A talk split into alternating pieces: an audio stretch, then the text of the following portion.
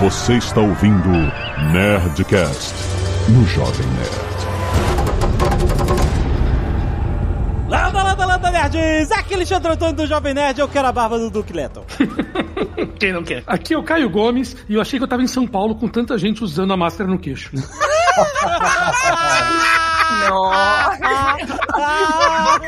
Ai, cirúrgico. Ah, tu falou aí, Caio, você tem a barba do Duque Leto. É, Tua barba tá de respeito. Aqui é o Marcelo e o Iron Maiden me apresentou a Duna. Ó, Ó. aqui é Carlos Voltori. Muad'Dib, Muad'Dib, Muad'Dib. Aqui é Catiuxa Barcelos e em Arraques. O choro não é livre. Ah, O choro e a látis custa caro. Exato. Caríssimo. Caríssimo. Pensa bem antes de chorar. Exatamente. Ah, aquele cara daquele meme tá chorando em Arrakis, né? Que cara do meme? Que chora sem lágrimas. Por isso, Nelson Rodrigues chora de olho só. É. Pra economizar choro. Vai economizar, olha aí. Aqui é a Zagal e o Momô tá mais pelado que o Sting, mano. Sem barba não dá. Não dá. Cara, ele fica estranho. Ele fica... Sim, nerds, estamos aqui bebendo nosso próprio suor para falar de Duna. Finalmente chegou aos cinemas. Duna, olha, foi um filme que foi sofrido para sair, né? Muitos, muitos atrasos. O Carlos teve alguns filhos durante essa espera. Cara, desde 2016 eu tô esperando por essa porra desse filme. Desde que venderam os direitos. Vamos falar da obra de Denis Villeneuve. Olha aí, cara. Não, não, não. Não é a obra do Denis. Ah. É a adaptação do Denis. É, é, não é mas dele, é uma não. obra. A adaptação de Denis Villeneuve da obra de Frank Herbert. De Frank Herbert Duna, finalmente. Cara, vamos lá! Spoilers, hein? Já tô avisando.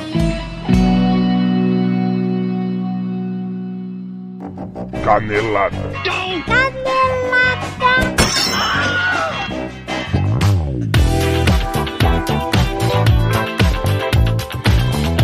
Muito bem, Zagal, vamos para mais uma semana de e-mails encadeladas do Nerdcast. Vamos. E, Azagal, já que estão falando de cinema, a gente vai falar de outro podcast de cinema. Qual será? Estou falando podcast Cena Aberta, Zagal, com Mikan, Max Valarezo, PH Santos. Exato. Olha esse time. Não é, é à toa que a gente chama essa galera pra cá? Não é à toa. Exatamente. A Globo tá de olho aqui na gente. Globo. Não é? O Globo. Qual foi o primeiro podcast que o Max gravou? É, ah, foi na É? Sketch? Não sei.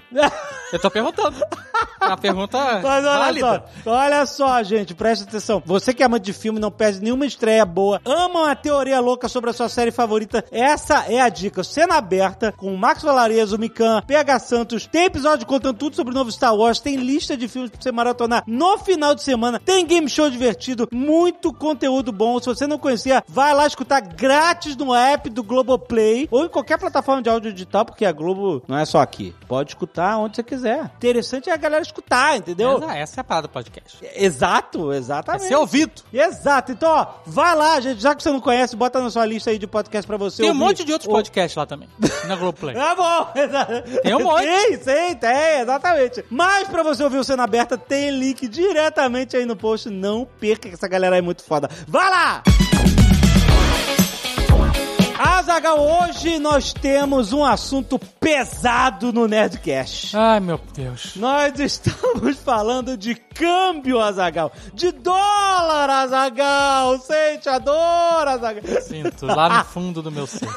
Vai ser muito maneiro. Um papo com o Pepa, com o Nicolas, da Nova Futura, falando justamente sobre o vai e vem do dólar. Uma análise, né, de o que que, o- como é que a gente entende, como é que o mercado entende o dólar. Como é que você faz uma leitura da bolsa e dólar, porque bolsa e dólar É. não O que, quer que dizer que tá... significa? O que, que significa esse dólar assim? Exatamente. Onde ele impacta? Você Ex- sabia que 50% da inflação que a gente tem hoje é impactada diretamente pelo dólar? Olha só, gente, tudo isso está sendo conversado nesse Nerdcast desse mês, tá muito maneiro. A gente vai falar sobre o futuro do dólar. Quer dizer, a gente não vai prever o futuro do dólar porque isso ninguém A sabe. gente, na verdade, vai lamentar. Eu vou dar esse spoiler aqui. A gente vai lamentar o futuro do dólar. Mas olha, vale a pena você ouvir para você estar informado sobre o que economistas estão falando sobre a situação do dólar no Brasil hoje e amanhã. Exatamente. Então tá- já tá publicado, já tá aí no link do post, vai lá ouvir. E olha só, não se esqueça o seguinte: a gente rolou uma promoção na Futura que a galera tava ganhando a camiseta Lambda Lambda Lambda Gain. Aham. Que é uma mesa exclusiva da Nova Futura com o Sim, Jovem Nerd. sim. Aí a galera pediu mais. Deu sold out. E aí eles falam assim, então nós vamos entregar mais. Ah, Olha. daí, ó, é o seguinte, você só tem até terça-feira, dia 16 de novembro, pra Atenção. garantir a sua. Presta atenção. Presta atenção. E, Já ó, chegou. Como, como é é? Dependendo de quando você tá ouvindo, já foi. Pra já você era. ganhar essa camiseta exclusiva, que você não vai achar vendendo na Nestor, não vai achar vendendo em lugar nenhum, só com a Nova Futura. É simples, basta você fazer uma aplicação a partir de 200 reais Aham. em qualquer produto Nova Futura. Qualquer produto. Aplicação de 200 Fundo. reais. É isso.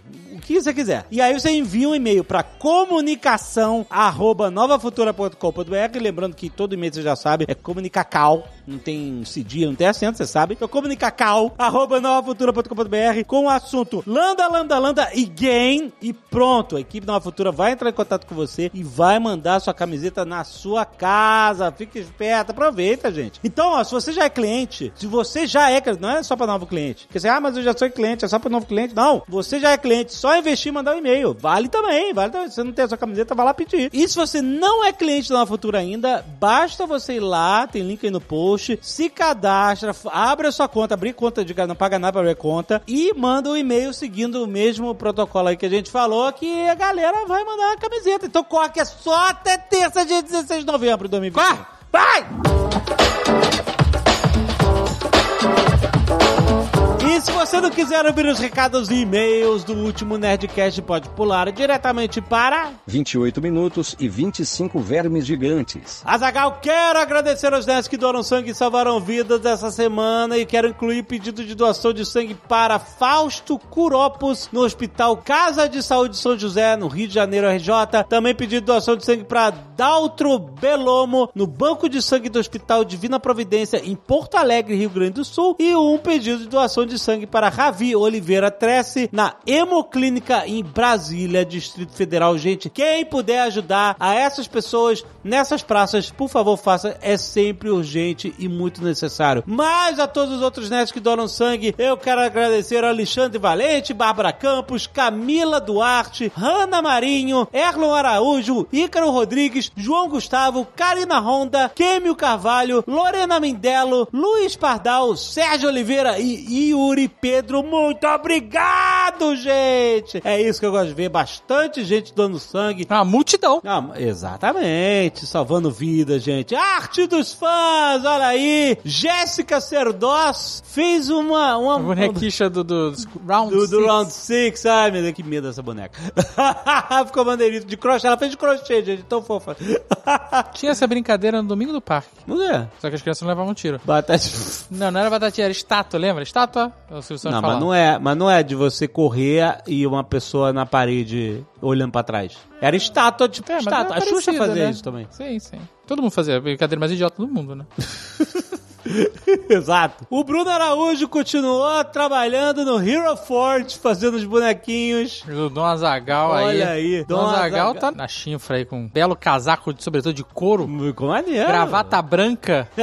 É um padre meio modernoso, É. quase um, um padre agente da Matrix. Ah, é verdade.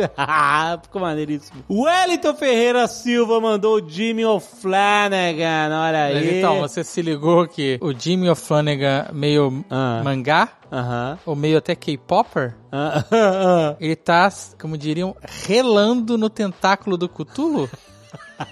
Existe uma certa sensualidade aqui? Você Ai, percebeu isso? Eu não sei dizer. Não, não, não, não. Ah, ele tá meio atrás. ali, Aqui, ó. o mini tentaclinho tá fazendo curvinha. Ih, ele pegou a garrafa. pegou a garrafinha. Ih, rapaz, é verdade. Tem uma. Tem, uma, tá rolando um negócio aqui. Tem um negócio. Olha aí. Ariel Fontinelli mandou o jovem Artemus do Nerdcast de RPG de Rough Gun. Caraca, olha aí. Olha aí. Caraca, muito foda. Maneiríssimo, né? E o Ícaro Rodrigues tá trabalhando numa escultura do Faceless. Caraca, que maneiro, cara. Caraca, que terror. É muito terrorizante. Ficou maneiríssimo. Aí você pode botar carne estragada aqui na borda. Ai, que nojo. Vai, vai ter os vermes. Que aula é de cultura, ele tem que fazer uma simulação disso.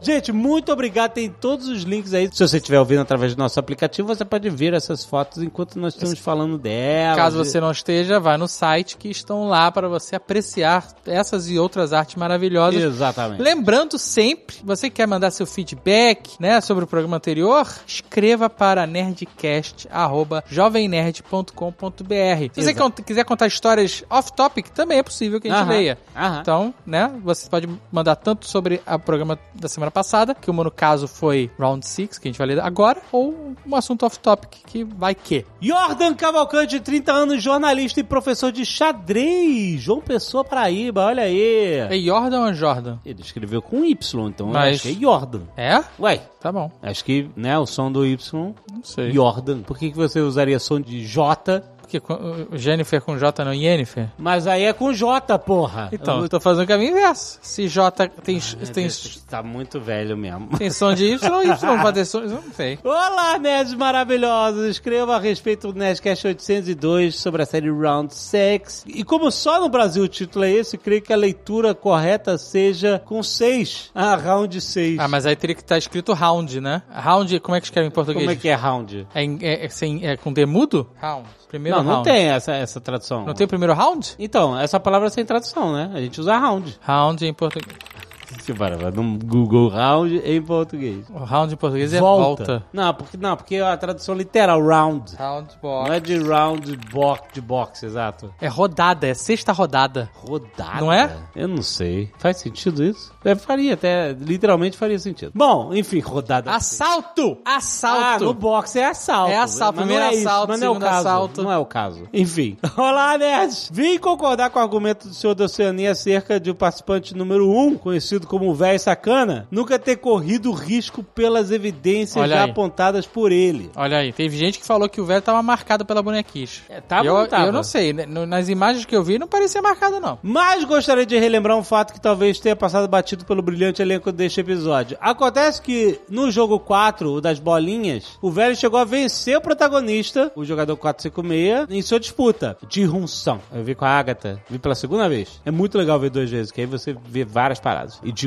É verdade. De Hunsan é muito. De Hunsan é o nome dele, que a gente não tava lembrando. Após acertar o número de bolas na mão do seu oponente, o maléfico idoso fingiu ter um surto de memória, abrindo espaço para que o nosso herói, entre aspas, enganá-lo descaradamente. Ou seja, o velho já sabia que sua jornada na gincana acabaria ali, seja por não ser escolhido ou por desistir, induzindo seu adversário ao truque que resultaria em sua vitória. Contudo, ele decidiu dar uma lição no protagonista, talvez como forma de justificar seus atos ou até mesmo para mostrar que havia um lado nele que estaria disposto a sentenciar seu companheiro à morte em busca do prêmio. Então, ele não quer ganhar o prêmio. Não, ele só quer Ele só brincar. É, ele só quer a adrenalina da parada. Essa é a parada. E ele saiu ali porque já... Porque ele era dupla, né? Um ia perder. E ele falou: nem fudendo eu vou nessa ponte. Tem isso também. que eu vou morrer. Que ele podia escorregar, né? Tem isso também. Pode escorregar. Podia, exato. Também gostaria de comentar aqui no jogo 5, a ponte de vidro, indicar que ele existe sim e é utilizado em gincanas escolares. Como é que é? A ponte de vidro? Tanto que já foi adaptada para o programa de TV Passo a Repasso. Ah, não, mas então deve ser aquela ponte de, de, de isopor. Ah, o então ele cara- continua aqui. Lê, não para de adivinhar o e-mail, só É. o e-mail do cara. Quando eu joguei na minha infância, as plataformas de vidro eram, na verdade, feitas de jornais em terra firmes, tendo algumas delas buracos rasos, às vezes preenchidos com algo melequento, e o objetivo era o mesmo: acertar os jornais que não continham buracos. Ó, caraca. Isso não dá pra brincar no carpete. É o que eu tô falando. Ah! Caso você errasse, teria o desprazer de melar as pernas e voltava pro fim da fila. Enfim, é isso. Parabéns pelo excelente episódio. Abraço. Feliz Natal. Thalita Leffer, 34 anos, Product Marketing Manager. Ela não é a que jogou com a gente? É, Thalita. Isso. É, tá aí, que mandou café pra gente. Exato. É! Aqui, BH, Minas Gerais. É, Thalita, café! Ei, nerds, como vocês estão? Thalita! Vem aqui hoje, humildemente, trazer alguns pontos sobre a presença do design na série Round 6. Boa, a gente deixou de falar isso, mas é bem importante, na verdade. Que em todo segundo apresenta elementos visuais, deixando nossa mente viciada nesses estímulos de cores e formas. O primeiro ponto é o uso das formas geométricas, triângulo, quadrado e círculo, para simbolizar a hierarquia dos personagens. Coincidentemente ou não, existe a equação chamada quadrado, triângulo, círculo de Bauhaus, Ó. que é uma teoria baseada no conceito de tradução, que é a capacidade de assimilar situações e experiências e transformá-las em formas. Nesse contexto, os cargos foram designados a partir de conceitos de cada forma geométrica. E ela segue: círculo. Formas circulares tendem a passar uma sensação de amizade, cuidado e apoio. Tudo bem que eles não são amigos de ninguém na série, mas eles, os soldados círculos, estavam mais próximos dos participantes em relação às outras formas. Tanto que eles são os responsáveis por introduzir os personagens ao jogo e até retirá-los depois de cada round. Além disso, o policial, por mais que tenha pego a máscara quadrada, se manteve com a máscara do círculo durante mais tempo. Aham. O quadrado tem um aspecto psicológico relacionado à resistência, eficiência, ordem e segurança. Por conta disso, o cargo é de liderança e rigidez. Olha aí. Triângulo. O triângulo das formas geométricas apresentadas na série é o único que apresenta pontas e nesse contexto significa perigo. O quadrado tem ponta também, né? É, aresta. Significa perigo, ameaça e poder. Não tem negócio do triângulo que é o símbolo masculino e feminino também? Hã? Sim, triângulo Ah, assim pra, pra cima, cima acho pra que é baixo? masculino e pra baixo é feminino. Inclusive tem um vídeo bem legal que eu vou deixar aqui para vocês verem como alguns personagens que são malvados em desenhos e animações são criados a partir de formas triangulares. Hum. Além disso, os personagens com máscaras de triângulos eram os únicos fortemente armados na série. Outro ponto que vale citar é a teoria da cor dos mascarados contra os participantes. Quando a gente abre o círculo cromático e passa pela harmonia das cores, a gente descobre que o vermelho e o verde são cores complementares. O vermelho, que é uma cor quente, está associado ao poder, à guerra, ao perigo, sangue e violência. E já o verde, que na psicologia das cores está associado à natureza e saúde, o que não é muito o caso, porque todo mundo baduda da cabeça, saúde emocional, manda um beijo. Entendi. Ah, todo mundo que tava de verde no jogo. Aham. O verde ali pode estar simbolizando o dinheiro e a esperança de quem sabe resolver os problemas do lado de fora. Para finalizar, outro elemento maravilhoso são aquelas escadarias que são completamente inspirados nas artes do Escher,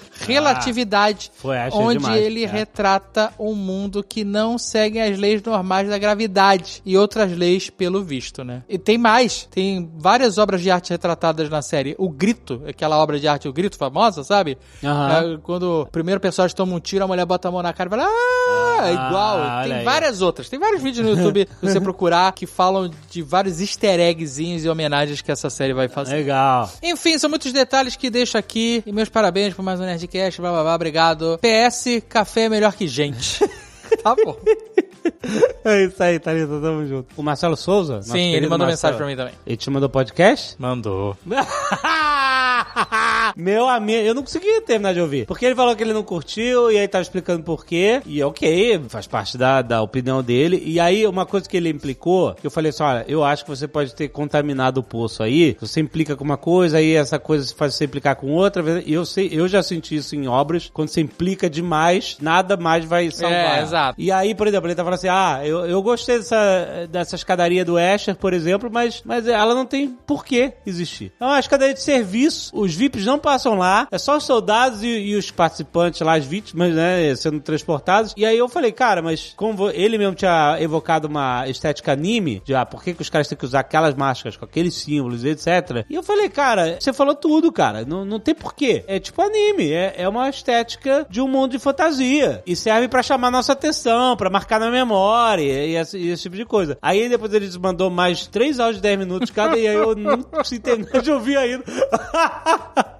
Alan Samuel, psicólogo, psicoterapeuta, 29 anos, Bodocó, Olha aí. Pernambuco. Muito bom. Venho tentar esclarecer duas supostas falhas de roteiro do jogo do Kei Lula.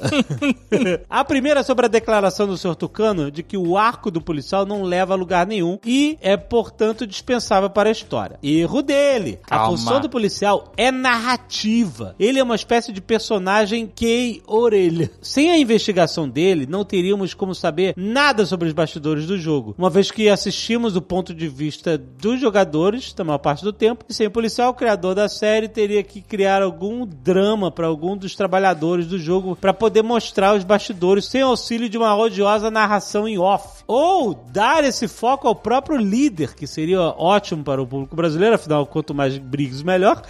Mas diminuiria o mistério do personagem, talvez o enfraquecendo. É, eu concordo nesse ponto. É, realmente serve como uma narrativa de bastidores. Então, mas o problema é que o arco não fecha. Não, então, mas aí com a segunda temporada ele tem que fechar. Então, aí agora, essa semana, Aham. essa semana confirmaram a segunda. Claro, confirmaram, né? Mas a questão é: essa série não foi feita com uma segunda temporada em mente. Aham. Tanto que essa história tá aí há 10 mil anos e, e o cara, ele, ah, eu gostaria, ele falou quando começou a fazer sucesso, é, tem umas outras histórias que eu gostaria de contar e tal. Então, essa série poderia ter acabado aí, onde ela acabou. E não é nem que, ah, o- a gente não sabe se o policial morreu ou não. Porque eles poderiam deixar essa dúvida, mas ele simplesmente desapareceu, maluco. Aham. Já estavam correndo atrás do policial e de repente, onde é que ele tá? Entendeu? Então ficou muito largado aquilo de não morrer. A gente não sabe se morreu, não sabe se não morreu.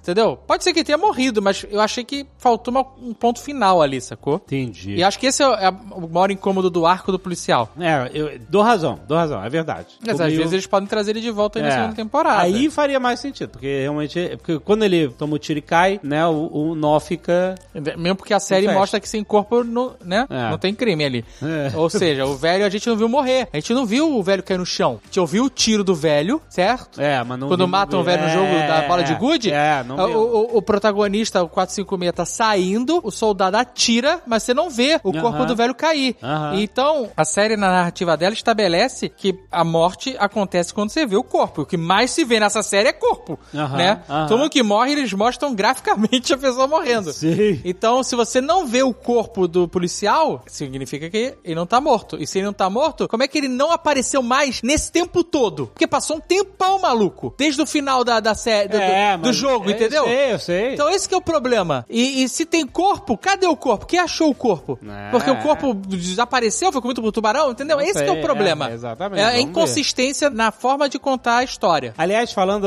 quanto mais Briggs melhor, que ele falou aqui, eu mandei a mensagem pro meu, meu querido Guilherme Briggs pra elogiar, mandou bem e tal. E ele falou assim: olha, mas fala pra galera que eu queria muito elogiar o estúdio Vox Mundi, que foi o estúdio de dublagem do Round Six, que fez essa dublagem toda remotamente. Olha aí. com a galera com a pandemia e tal, não sei o quê, e mandaram muito bem fazendo remotamente, e isso fez com que acontecesse uma parada muito incrível, Azagal. Eles conseguiram pegar dubladores ótimos do Rio e de São Paulo Olha aí, e verdade. juntar a galera. Sim, com Porque assim, certeza. ó, normalmente é assim, ou dubla no Rio, ou dubla em São Paulo, e aí, tipo assim, ou dubla com o elenco todo do Rio, ou todo de São Paulo. Sim, então, e- sim. E dessa vez vocês conseguiram misturar tudo, porque todo mundo aprendeu a trabalhar eh, remotamente, Se preparou pra isso, né? e, e aí pôde juntar os melhores talentos. Hoje em dia, gente, você não muito tem, noção.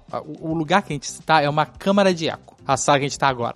É um eco maldito. Porque eu não, eu não fiz tratamento acústico, não tem, só tem um tapete, não tem carpete. Mas a gente comprou um microfonezinho, vou até falar, da Sennheiser. Aham. Que coisa maravilhosa esse microfone. E a gente tá usando esse microfone, que tem uma captação muito restrita. Só pega aqui o cone da boquinha. E a gente tá usando uma bola de espuma que chama Chaotica Eyeball. Aham. Cara, esse áudio que vocês estão ouvindo praticamente sem eco nenhum, Exato. tá numa sala que é uma, é uma maldição do eco. Exato, cara. Ele é muito maneiro. Com a tecnologia, equipamento, você consegue fazer, sabe, um negócio limpo. Muito foda, cara. Então, parabéns. Parabéns pra galera do Vox Mundi, meu querido Guilherme Briggs, que toda vez que eu vejo um telefone com fio, agora que eu, eu penso Frontman Speaking.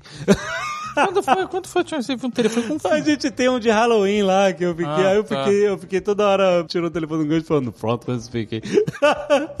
Off-topic sobre vidros temperados e laminados. ai, ai. Maurício Kubaski, 29 anos, formado e mestre pela Universidade Federal de Santa Catarina e doutorando em Engenharia de Materiais pela Escola de Tecnologia Superior, ETS, de Montreal, Olha aí. Canadá. O Olha cara veio carteiradaço. E ele já começa aqui, ó. Minha especialização em materiais tem sido em sensores flexíveis, ajudando o desenvolvimento dos próximos T800, fazendo com que eles sintam o toque e a temperatura como a gente sente. Caraca. Ok, mas a- eu não tô entendendo nada. Robô. Eu sei, eu entendi que é robô, mas porque tava de vidro temperado. Não sei, vamos ver. Ou para a minha consciência, fazendo sensores para próteses robóticas. Tá vendo? É isso. Para que pessoas que usam alguma possam voltar a sentir. O cara tem Olha um braço aí. robótico, ele pode sentir toque, essas coisas. E aí ele dá um plot, uma mudança de guinada aqui. Pivotou o e-mail dele. Ele deu, começou na carteirada, aí falou que trabalha com, com prótese com tato. Sensores E aí ele mudou automaticamente para o vidro temperado. passou por um processo chamado de têmpera, Ah, que aumenta a resistência do material. certo. O processo também é usado para fortalecer metais, como a têmpera usada em espadas, Uhum. ou até mesmo nesses sensores que estou desenvolvendo e que comentei. Tá Ai, aí, tá aí. Amarrou. Conectou. Amarrou. No caso do vidro, na primeira etapa ele passa por um processo de recozimento, entre aspas, em que se eleva a temperatura para que as tensões internas se balanceiem e depois se resfria bem rápido no ar, na água ou no óleo. Entendeu? Esquenta o negócio para rebalancear lá o negócio e depois esfria. Na segunda etapa, repete-se esse processo de aquecimento à temperatura de têmpera e então novamente se resfria o ar. O senhor K ia estar adorando ler esse e-mail. Então, nesta segunda etapa, há um balanço de tensões diferentes, como se a parte externa comprimisse a interna, diminuindo a propagação de uma trinca. Ou seja, a trinca caminha literalmente menos dentro do material. Quando ele quebra, se desfaz em pedaços pequenos, sem ponta, que diminuem o risco de algo sério acontecer. Certo. Como eu já testemunhei quando eu explodi um box Plintex nas minhas costas, na minha casa, brincando com meu irmão. Tu não sabe dessa história? Gato lebre, história do gato lebre. Nossa, Meu irmão tava tomando banho, eu me vesti de gato lebre e falei, gato lebre! E o box... Confundiu da sua voz? Não, não, eu entrei no chuveiro batendo nele com uma bola de tênis amarrada no, na puxador da cortina. Ai, Deus do céu. Mas aí ninguém se cortou? Ninguém se machucou? Graças à têmpera. Olha aí, caraca. Lembrando que meu irmão tava tomando banho.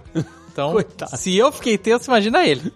Já o vidro laminado é bem o que o nome diz. São diferentes camadas que garantem a resistência e também evitam que o vidro se estilhasse quando quebra. Para a alegria de John McClane. Ai, aquele vidro do- da fachada. Não é? PS, o vidro não é semelhante à água. Ele é um sólido e é semelhante a um plástico, polímero, que tem uma parte amorfa sem repetição geométrica dos átomos. Caraca. E uma fase. É, o cara tá loucaço. aqui. Ah. E uma fase cristalina, que os átomos se repetem num certo padrão. Aham. Ah, e o vidro cristal não é um cristal. Ele contém alguns átomos de chumbo na Nossa. composição para dar brilho extra. Assim como a água cristalina também não é um cristal. Ok. O nome cristal. Caraca, o cara devagou demais nesse meio. O nome cristal vem, pois é um efeito de brilho semelhante à luz que se espalha por um cristal de quartzo lapidado, tipo os, Va os que tem a mesma composição de um vidro comum, porém 100% cristalino. Tá bom. Caraca, brother. Agora ele não falou, ele, porra, não me respondeu Falou, se, se você falou. consegue ver. Que nem aquele outro cara, ah, dá pra ver aqui, o vidro temperado, é só olhar aqui na luz e tal. Você não falou. Não sei se a parada procede. Ah, eu sei que com esse conhecimento todo, os caras iam apagar a luz, tu ia ficar lá desesperado e o carinha ia te porrar, cara. Vamos Carinha lá. Já, já, já foi empurrado. Você já foi empurrado no meio desse meio. Pelaquela galera.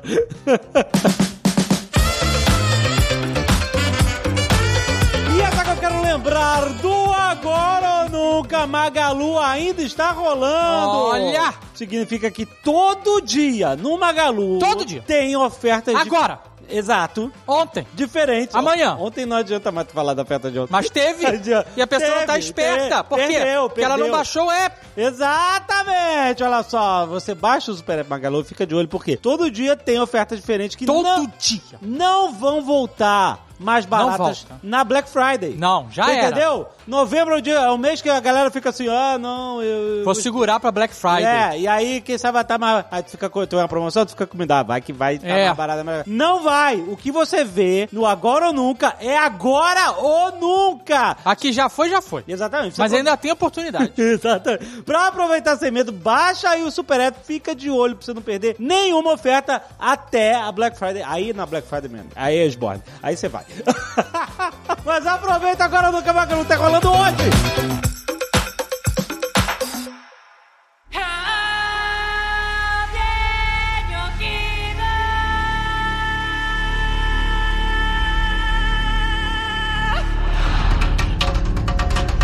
O Carlos, na entrevista, na série de entrevistas maravilhosas que ele fez com o elenco de Duna, inclusive o Carlos Guerreiro, porque todos estavam no Festival de Veneza e o Carlos teve que fazer entrevista de acordar às quatro da manhã. Os horários de 5 horas. É, cara, é, exatamente. Foi guerreiro, porque foram três dias de entrevista, não foi um dia Ah, só. peraí, gente. Teve que acordar às 5 da manhã? O Carlos dorme antes das 5 da manhã? então, teve que emendar. O pior é que eu tinha meio que acertado os meus horários. Eu tava dormindo relativamente meia-noite, acordava 7, 8 horas. Eu tava num normal naquele período. Eu voltei pro anormal de novo. Cara, eu fui dormir quase todos os dias, porque ainda tinha a parte do, caraca, do nervosismo, porque vamos falar com os caras. Então eu só tava conseguindo ir dormir, tipo, meia-noite, acordava 4 da manhã. Ah, mas eu vou te falar, Carlos, pelo menos isso é muito melhor do que você pegar um avião e ir pra Los Angeles pra falar cinco minutos com o cara e depois pegar outro avião e voltar. Voltar pra casa. Aê, peraí, tá desmerecendo os junkets. Que isso? Não, não tô, só tô dizendo que é cansativo, pô. Paramount, junket de Top Gun 2, tamo aí. Vou pra onde vocês quiserem. Tom Cruise, te aguardo. Te aguardo. O Carlos, o Carlos fa- quando ele começou a entrevista com o Denis, ele falou assim: Olha, eu sou um maior fã de Duna, eu li, eu li pela primeira vez quando eu tinha 14 anos de idade. Leu 10 vezes. E exato, e eu vi Duna. E eu concordo com o Carlos. Tá lá! Tá lá! É, Tá é Duna, cara, rapaz. Tá tudo lá. É Duna, é Duna, é Duna. É Assim, claro, não é esses literais de livro, nada é. Tem coisas que a gente vai comentar aqui, mas assim, a essência, o que importa é a essência, e a essência tá lá. Mas tem uma coisa que não tá lá. O quê? Eu não li nenhum livro, não li É, nada. é. Você viu o filme do David Lynch? Há muito tempo atrás eu vi, tanto que pra mim a imagem que mais marcante é o Sting de sunga. Aliás, aliás, é insuperável esse tipo de sunga, não, nem no próximo filme. É insuperável. Ele nem botou o personagem do filme, porque Não eu tem não como. vou conseguir Tem. superar isso. Ele botou o Jason Momoa sem barba, que é uma nudez maior, mais gritante do que o Sting de sunga. E eu sei que isso, n- cara, quando você tem um personagem que chama Duncan Idaho, aquela cara de babyface. Não é uma Não cara. tava dizendo aí? Não é o Duncan Idaho. Não é. Esse é, é nome de é, Nerdcast RPG Western, esse nome. Nossa, cara. Eu fiquei triste pelo Momoa, cara. E é foda porque era uma transição, tipo, porque ele tá com barba no início do filme. Então, tipo, só depois da transição lá, quando eles vão pra Arrakis, é que ele tira a barba e você fica, caraca, que que É, mas é que a, a barba deve atrapalhar a máscara lá dos Fremen, cara. Atrapalha demais o traje estilador, não tem condição. É isso. É. Pela barba escapa muita umidade. É ciência. é que é Meu amigo, Duncan Idaho. Você acha que a barba vai... Não, ele respira com mais força. Qual é? Ele sua mais. Ele dá o jeito dele. Eu não vou fazer a barba, porque é melhor. Eu tô no meio da pandemia, eu não faço a barba. É. Eu uso a N95 atochada. Eu dou meu jeito. Meus pelos filtram por mim. O Javier Bardem tava de barba. É verdade, né? É, ainda tem isso. barba. É o Frame Mor, maluco. Você tá O comparando o Javier Isaac. Bardem com o Jason Momoa, não dá, cara. Não, não, eu tô Não, comparando dá. a, a capacidade de possuir uma barba. Não, Então, mas com qualquer capacidade, qualquer O, o capacidade. Jason Eu vou- Momoa tinha capacidade de possuir uma barba porque ele tinha a barba. Eu sei o que aconteceu. Duncan Idaho chegou primeiro nos, nos hits do- dos Fremen, então ele tinha que parecer inofensivo. Ah, tá certo, olha aí, cachorro. Faz sentido, faz sentido. Ele tirou a barba como ele, quem né? se curva. Ele conseguiu. Ele, porque ele tava, ele tava um babyface. É isso. Meninão Momoa. Eu tenho um amigo, Thiago Barba, tudo, é, modelo da Store. Aham. Muitos anos. Ele é barbão gigante. O cara tem um barba que parece um carvalho, mano. Aí um dia ele tirou a barba. É, o foi tweet- chocante. O tweet era de um badass pra um gordinho sacaneável em 5 segundos. É isso. E é isso que aconteceu com o Jason Momoa. De um badass pra um sacaneável em 5 segundos. Que era um babyface. Que você tá exagerando um pouco. O cara ainda Ah, meu, tem ele não uns admitiu. dois metros de altura Não, não. É, mas. e 150 quilos, porra. De fato, ele sem barba, ele sim é o verdadeiro Maboy, né? Ele tava na boy. Exatamente. Agora, olha, antes da gente entrar no filme, eu queria fazer um disclaimer aqui. Porque, assim, eu vi algumas pessoas que não conheciam o universo de Duna, então viram pela primeira vez e tal, e acho que isso é uma impressão que pode tomar conta mesmo da galera, que tem muita coisa em Duna que parece clichê, que a gente já viu em outros lugares. Só que o grande lance é que Duna criou esses clichês. Duna criou essas é, paradas. exatamente. É que o filme tá chegando agora pra galera. Então, quando você vê lá as, as Bene Gesserit, aquilo ali, George Lucas bebeu pra fazer Jedi, cara. É, ah, nossa, elas têm o truque Jedi, tararé, que novidade. É. É, pois é, elas tinham bem antes.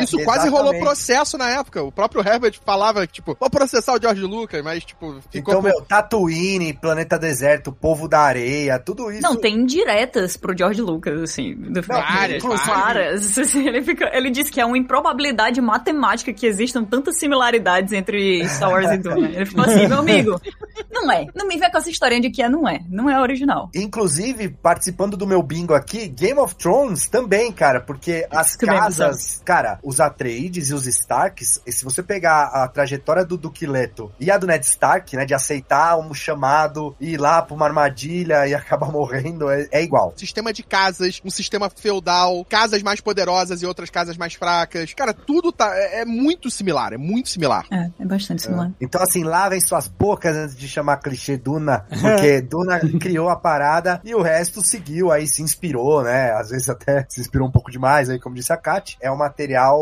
original e, e aí tem que ser respeitado. E só pra dar uma ideia, pra quem não sabe, Duna foi é, de 1965. Então mostra quão antigo é que o Marcelo tava falando. Tu- Antes de tudo isso, lá, no anos 60. Então é muito antigo. É, alguém lembra daqueles vermes do Nerdcast de RPG no deserto? Da onde veio aquilo?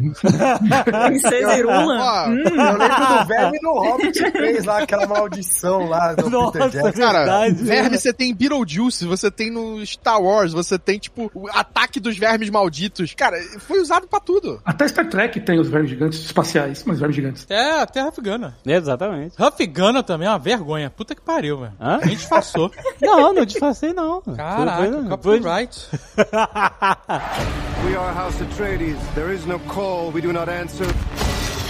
Agora, tem coisas que não foram discutidas no, no filme que, pra mim, assim, fazem parte do que torna a Duna interessante, que, todo, é, que é o cenário político, né? E assim, eu entendo, porque o cara teve que meio que focar numa história e aí, se a coisa der certo, né? Eu entendo. Se ele sair cuspindo informação pra tudo quanto é lado no início, vai ser difícil da galera pescar isso, entendeu? Ele tá falando de um filme gigantesco, um filme de milhões, então ele tem que ser um blockbuster, ele tem que ser apelativo, tem que chamar o público e tal. Tem que vender. Tem que vender. E aí, um dos aspectos mais interessantes, que eu achei que ficou só meio arranhado né, nesse filme, e superficial, é o porquê da importância de Duna, sabe? Assim, é claro, eles falaram e tal, mas eles. Por que, que Duna é importante? Porque Duna, é, a especiaria, promove as viagens espaciais. E aí, o porquê de por que, que viagem espacial precisa da especiaria? E aí, quando você vai se aprofundando nos porquês, é tão foda de você ver que essa civilização usa uma mistura de uma coisa meio mística, né, meio profética, né, o Space Guild, ela usa meio que esse transe causado pela especiaria para que os navegadores espaciais possam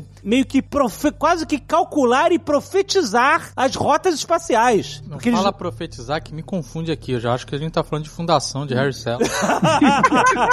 Mas já não tem profecia, é matemática. Exatamente. História. Mas é, ele faz essa mistura de uma coisa meio mística com ciência, etc. É, ele fala enxergar entre as estrelas, né, no começo do filme. né? Em chegar, exato, em chegar entre as estrelas. Por quê? Porque essa sociedade galáctica aboliu os computadores, a inteligência artificial, porque deu merda. Deu uma merda tão grande que os caras não nem, nem pensam em voltar com isso. O problema, ah, realmente Duna é um problema, né? Porra, a gente precisa da especiaria pra viajar. Vamos voltar com os computadores? Não, não, não, não, não volta porque vai dar merda. Então assim, ele nem mencionou isso, mas isso é muito interessante porque, como o Carlos falou, cada década, cada era que passa desde que o livro foi escrito, a gente vai vendo as coisas que ele escreveu acontecendo, né, cara? Exato. A gente vive num mundo onde muitas decisões são feitas por algoritmos hoje, cara. Sabe? Decisões de que pessoa vai encontrar outra pessoa pelo aplicativo, que decisão de é, compra e venda de ações no mercado financeiro, decisões que a gente nem sabe que estão sendo feitas por computadores, já faz parte da nossa vida. Qual vai ser a próxima série da Netflix, né? Tudo isso.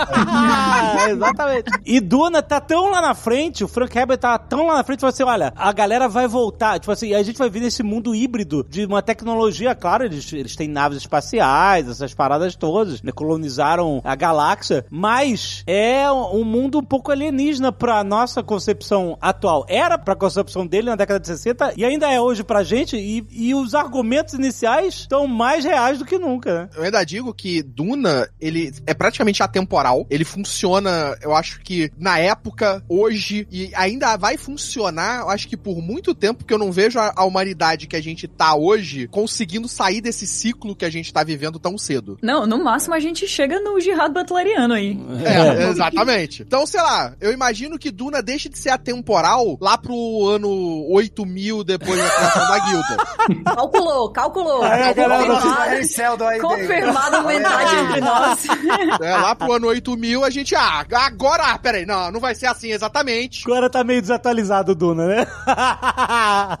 É, agora tá meio desatualizado, agora tá meio Não, desatualizado. Voltor, o nosso Tufir Howard.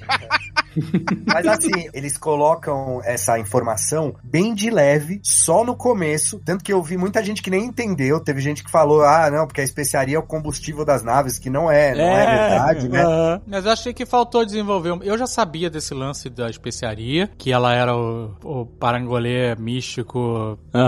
LSD da É viagem a espacial. droguinha, né? É a droguinha. Inclusive, teve, eu li uma notícia recentemente, num artigo, na verdade, que alguns pensadores do ramo da publicidade, propaganda e marketing, A gente conhece uns, a gente conhece alguns. Meu Deus, que Tá medo bom, de onde a não, gente tá. gringo, É, eu não sei, Não, presta atenção, porque é sinistro mesmo. Tô preocupado. Eles estavam sugerindo que as pessoas que trabalham com criatividade, que tivessem perto de momentos de grande campanha, sabe assim, grandes pitches, Ai, meu Deus, já sei. Ah. tomassem microdoses de LSD. Oh, Não, eu não sei. Isso é realmente novidade. O quê? Exato, microdoses de LSD pra ajudar o cara a ser mais criativo e Abrir a mente. Ela mandou essa? mandou, Casimiro mandou essa, mandou essa na lata. Meteu essa, meteu, Meteu essa. não, Meteu meteu essa, é, meteu meteu essa. essa. Desculpa. Meteu essa, a microdose de LSD ou microdoses de cannabis, né? A galera, microdose de cannabis ninguém tá tomando mais. Mas, né? Mas a, a microdose de LSD, maluco.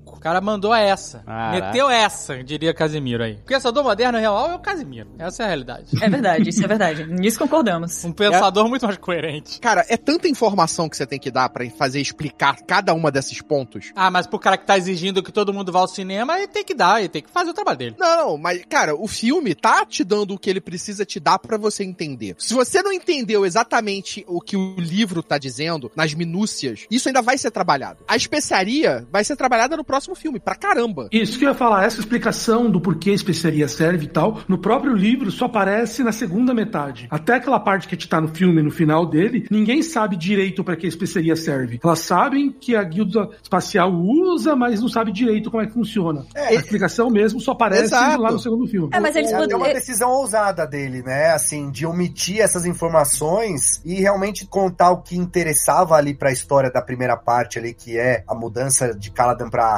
Arrakis, como funciona ali e tal, do que, por exemplo, eles nem citam a palavra mentate, por exemplo. É, É foi. verdade. Porque senão Porque- ele teria que explicar em detalhes Exato. o que é aumentate. Então ele não te explica, ele te mostra. Dava pra citar um pouco, eu acho que naquela cena que o, o Paul tá com a Gaius Helen Morhaime, né, a reverenda madre, ela poderia citar essa parte da Bíblia Católica de Orange, né, que você Mas- não criarás uma máquina à semelhança da mente de um homem. Isso aí já diz muito, né? Eles diminuíram a participação dos mentates no filme, né? Então Bastante. você não tem menção ao nome Mentat e nem menciona o fato do Paul ter utilizado Treinamento, o treinamento Mentat, é. né? Ah, Carlos, explica, explica. Pra quem viu só o filme e, e tá meio voando, explica o que, que é o Mentat, quem são os Mentats que aparecem no filme e qual é a função deles. A gente tem dois Mentats no filme, que é o Tufir Hawat, que logo no início do filme, quando os emissários do Imperador chegam, o Duque Leto vira pro lado e pergunta, quanto é que custou isso aí? Aí ele dá aquela viradinha de olho, Eu achei muito foda isso, muito. achei muito maneiro. Ixi,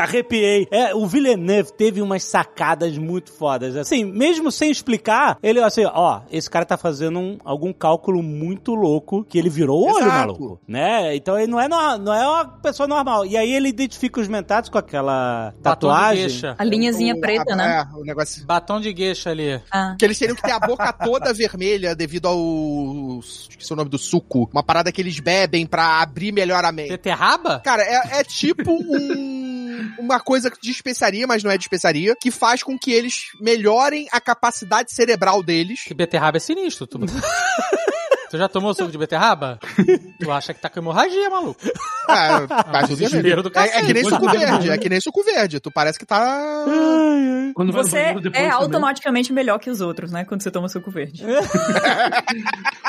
É o suco de safo que o Caquinho tá tentando lembrar. Gente, Duna é sobre drogas, é isso. Essa... Uhum, sim, pronto, é isso, É, exatamente. é, a grande parada de Duna, na verdade, com todas essas paradas, é que é a evolução humana, né? Os humanos chegaram num ponto que eles têm um controle mental, corporal, muito maior do que o que a gente consegue imaginar hoje, né? As Bene Gesserits, elas controlam se ela pode ter um filho ou uma filha. Ela tem controle sobre comandos vocais, ela tem controle sobre o próprio corpo. Elas Tipo, controlam, é, elas controlam o corpo ao nível celular, né? Então a Lady Jessica escolheu ter um filho homem, não mulher? Sim, Sim, sim, sim, Essa é a grande coisa, na verdade, né? Porque eu vi a, a dona Lady lá, a Super Lady, dá-lhe uns porro, ó. A Porra. dona velha lá, né? É, a, a reverenda madre, né? Ela fala É. assim, todo esse potencial desperdiçado em um homem, você, eita, É. rapaz. É, ela fala, porra, vai gastar esse potencial todo no XY? Que porra é essa?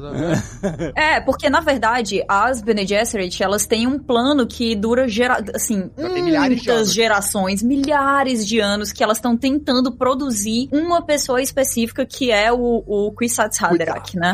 O Azura High. é, tipo isso. Aí, é isso aí Exatamente. mesmo. The One! O The One, é isso aí. Eu, quando eu tava assistindo, vocês estavam falando das influências de Duna em outras obras, no Star Wars e tal, mas eu vi muita semelhança com o Game of Thrones. Sim, É. O começo é Game of Thrones. O rei, o, rei, o imperador chega e fala, ó, vem me ajudar aqui. É tu. Deu a família toda. Exatamente, fudeu todo Morre o pai, É. o Momoa tem que tirar a barba e depois morre.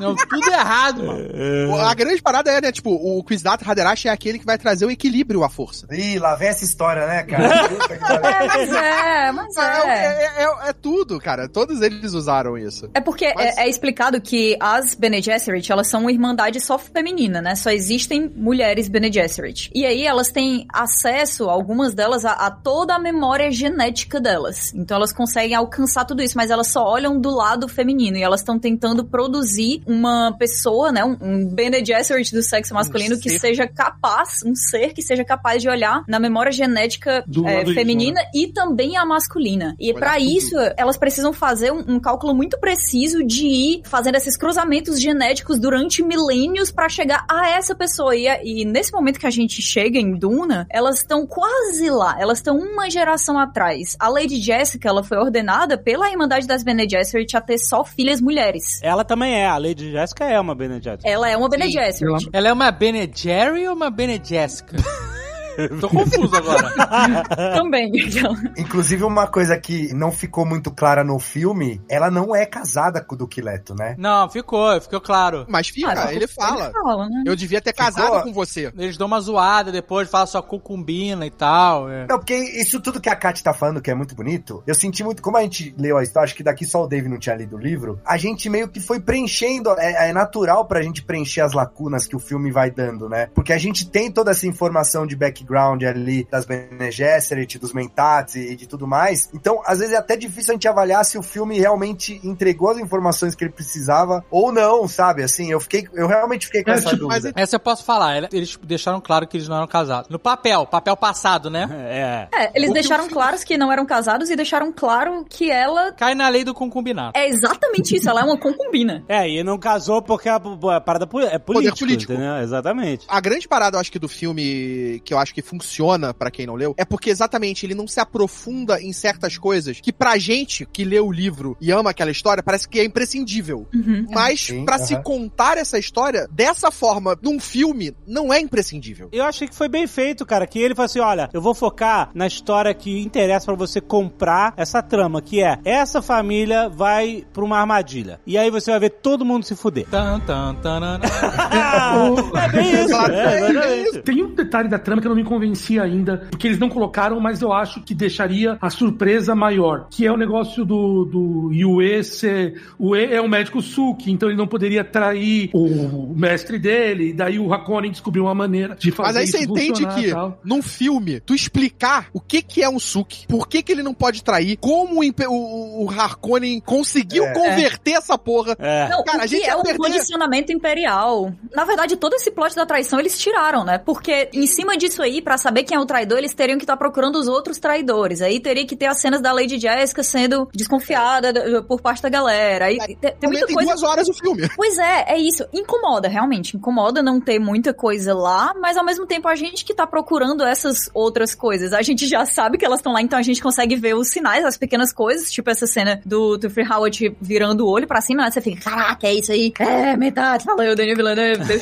É, eu, eu achei, por exemplo, a tirada do. que o Desconfia que a Jéssica pode ser a traidora. Aí ia É, ser massa isso, eu tava Ia esperando ser muito maneiro, eu achei que fosse ter, mas não teve, cara, mas não me incomodou não ter. Então, mas eles não usam, né? Eles deixam isso de fora, mas ao mesmo tempo, beleza, porque eles não, não usam uma coisa que eles não apresentaram previamente. E no Exatamente. final das contas, é isso que importa pro público que não, não conhece a história ainda. Exato, eles não te dão coisas aleatórias ou não te apresentam coisas que não foram construídas dentro do filme. Ou não, acho que todo mundo dessa forma. O negócio é, eu acho que a gente, como fã, a gente quer sempre mais. A gente quer ver tudo que a gente gosta no livro no filme. A gente quer ver a participação do outro filho. A gente quer ver o Gurney Halleck tocando o alaúde. A gente. Puta, a gente quer, hein, Caquinho? A gente quer. Cadê o a gente quer demais. Inclusive, Dave, o, o, o Gurney, pra mim, sempre foi o Círio Forel, cara. Esse, eu falei esse cara, porque ele, ele, ele tem uma malemolência, assim, ele, ele, ele é artista, ele é, ele é um poeta, ele é um músico. Mas esse cara não aparece, né? No- Não, ele é o, é o Josh Brolin. É o Thanos, pô. Ele é o Josh Brolin, mas não tem nada a ver com esse cara que vocês estão falando de manivolência. Eu achei que faltou um pouco. Acho que eles fizeram o. Cara, o personagem de Josh Brolin, pra mim, é o pior do filme nesse sentido. Ele ficou super, é, como se diz assim, simples. É um Rígido. cara carrancudo, é rígido, como qualquer personagem que o Josh Brolin faz. e é isso aí, cara. Não apresentou Cara, mas- nada, foi, veio, voltou, sumiu. e Mas aí é você isso. não entende que eu acho que isso foi por- também pela sua expectativa em relação ao personagem? Ah, totalmente, porque eu não lembrava muito, sei lá, faz é, coisa aí, 15, 20 anos que eu li o livro, não lembrava de muitos detalhes e eu fui curtindo, fui curtindo o personagem, adorei ele falando, eu tô sorrindo com aquela cara Só isso que é legal, né? É, porque ele não, ele não faz muita coisa. Porque É, mas é- tiveram que encurtar essas coisas, né? A gente já teve um, tem um filme aí de duas horas e meia, duas horas, quase duas horas e quarenta. A gente não quer um David Lynch de novo. Ele é tipo general do cara, super general, não é isso? É, é, Isso, cara, é. ele é o líder ali, ele que treinou o exército inteiro. Tipo, o exército inteiro é temido por causa dele. Então, mas a estratégia dele não é boa, cara. Me desculpa, esse cara tá. Ou ele tava O muito. de pijama foi caído mesmo. Nossa, é, os é- caras correm não- pra cima do inimigo, não, não, não tomam um, um nada, cara. É uma loucura aquilo. É, na verdade eles correm Foi mais pra uma referência a Game of naves. Thrones aí, David. Foi referência. É, aí, eles correm pra entrar nas naves, só que aí as naves são destruídas, aí eles se fodem. Mas É, e também em Duna, eu- é uma coisa que. Eu vi muita gente reclamando das cenas de luta, né? Mas é, vale a pena dizer que você tem que ver ali é, é, o que, que foi mostrado e chegar às suas próprias Eu conclusões. vou reclamar, eu vou reclamar. Aquele esquema de eles usarem escudos de corpo exige que você tenha uma proximidade da pessoa pra você lutar com lâminas e você conseguir. Mais ou menos. Mais ou menos. Mais ou menos, porque você pode dar um tiro, tiro de peão. que, Tem que tiro mata de do mesmo jeito. Tem um Entendeu? tiro de peão, pois é. Ah, mais ou menos. Só, só se chegar e ficar lento na hora que tá se aproximando do escudo. Então, mas o negócio é que ele vai peão, vai Blade Blade a parada, sabe qual é? e aí fica ali girando, girando até passar, é isso, vai perdendo a inércia e entra. É essa que... Mas se você tiver a capacidade de estar lutando, como o próprio Duncan faz isso, a parada do cara tira um negocinho desse que fica girando no escudo, ele vai lá e tira. É. Impede ele de Tira, bater, porque o negócio corta. segura, né? A, a parada, eu acho que dos escudos, Fundação, obrigado. Obrigado, Fundação, pelos escudos pessoais. eles tiveram uma, uma parada com as naves, que foi essa liberdade das armas penetrarem girando nos escudos, que isso não tem no livro. É peão, peão da casa própria, sabe qual é? Eu achei, cara, funciona pro filme, mostra que a coisa penetra devagar nos escudos, então isso eles não tiraram no escudo e fica indo devagarinho. Então, mas aí não tem uma inteligência artificial nesse negócio aí? Eu queria saber. Não. Não, não, Não, não. peão, é um Blade Blade precisa. Aquela lâmpada que fica andando com o Paul, ela é inteligente, cara. Desculpa. Não, como É uma, assim? lâmpada, é uma lâmpada. Cara, um drone hoje fica faz isso. Mas o drone tem inteligência artificial. Ó, e aí? Ah, E não, não agora? tem inteligência artificial. Não, não, não necessariamente. É, tem, não pra tem, desviar de tem. objeto, tem isso. é- Claro gente, que tem, cara. e tem Qualquer. Não Onde ficou seu. Shai Hulud agora, Caquinho? E agora? Eu quero ver. Porque... Não, mas olha só, por exemplo, a bomba atômica explode no ar com barômetro. Não tem computador na bomba atômica. Mas você joga ela de uma altura e ela vai explodir na outra altura. Ela não vai ficar andando, procurando lugar pra explodir e tal. Então é. Não, mas ela não ficou procurando lugar. Ela caiu, no- bateu no escudo de cima pra baixo. Não, a gente tá falando de duas coisas diferentes. Tá falando da, uma coisa da bomba peão. A bomba peão, ela poderia existir no mundo, assim, sabe? Por exemplo, se na nossa sociedade precisasse ter uma bomba que fica ali, porque a gente tem, hoje a gente tem, por exemplo, hoje não, há muitos anos existe é, munição que é anti-tanque, que é isso, é um foguete que tu dispara, para da cola no tanque e fica vô, até entrar, sabe qual é? É, Esquenta a cabeça ali, não sei o que lá, não sei como é que funciona, mas ele fura a blindagem e vai. E não é fura porque simplesmente é super pontiagudo, é porque é uma, uma tecnologia mecânica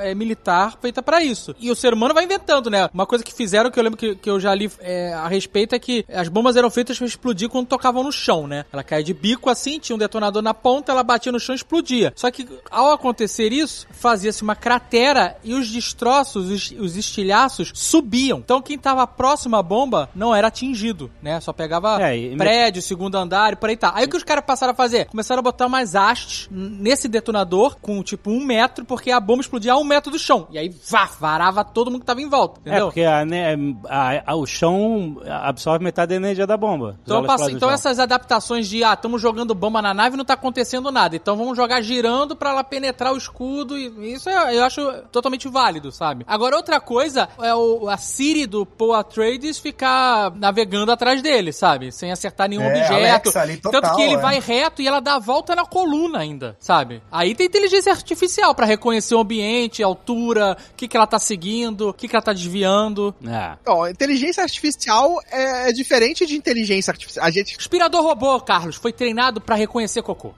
Todas as formas de cocô possível. Pra desviar do cocô.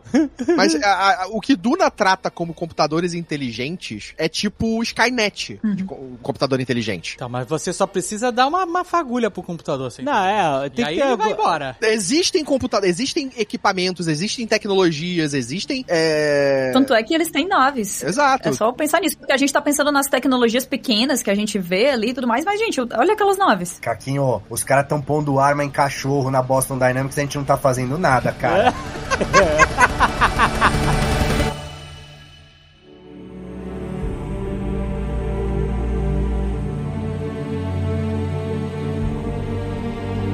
Uma coisa do Gurney que pelo menos melhorou nesse filme em relação ao outro, do David Lynch, que antes era o Patrick Stewart, o Gurney, né? Você não consegue imaginar também o Patrick Stewart como o cara, o general fodão que luta com todo mundo. Mas a alaúde dá pra tocar. É, tranquilo. Pelo que o Villeneuve falou, tem a cena, né? Tem, tem, tem, tem tirou- imagem. tem- Tem, Ah, imagem dele com o começou, aí Balicete. Começou É. isso daí. Ah, eu fiz, eu gravei. Daqui a Não, pouco vem o tem, tem Villeneuve Cut. imagem. É sério, Não. eu quero, eu quero É, o Balicete Cut. Eu preciso do Balicete Cut. Mas, Ah, isso, mas isso é todo filme. Todo filme tem cena pra sei, caramba sei, a mais sei. sendo filmada e são cortadas. A- Agora, esses detalhes pequenos que a gente pega e a- de repente a galera não eu, eu me lembrei muito do Legolas ali, e quando ele tava na, em cima da neve, que ele não afundava. Ninguém parou ali e falou: olha só, ele é um elfo, ele é muito leve. Que curioso. na neve, Exato. curioso. Né? Tipo, simplesmente tava ali, quem sabia, sabia, quem pegou, pegou, quem não pegou, é, passa- né? enfim, não. Passa é, batido. Passa batida, exato. Então, eu, eu acho que tem coisas nesse filme muito assim, mas mas acho que tem algumas outras coisas que poderiam ter sido um pouquinho melhor desenvolvidas. Inclusive, contextualizando, né, até que o Alexandre falou, é, a, a, gente falou aqui que é atemporal e tudo mais, na época que o Frank Herbert escreveu o livro, que acho que foi em 65 ou 66? 65. 65, a OPEP, que, que era a Organização dos Países Árabes mais a Venezuela, alguém me ajuda aí, foi criado tipo um bloco econômico de grandes produtores de petróleo, né? É, meio que mudou ali o eixo, que, quando os caras perceberam que assim, pô, a gente produz petróleo,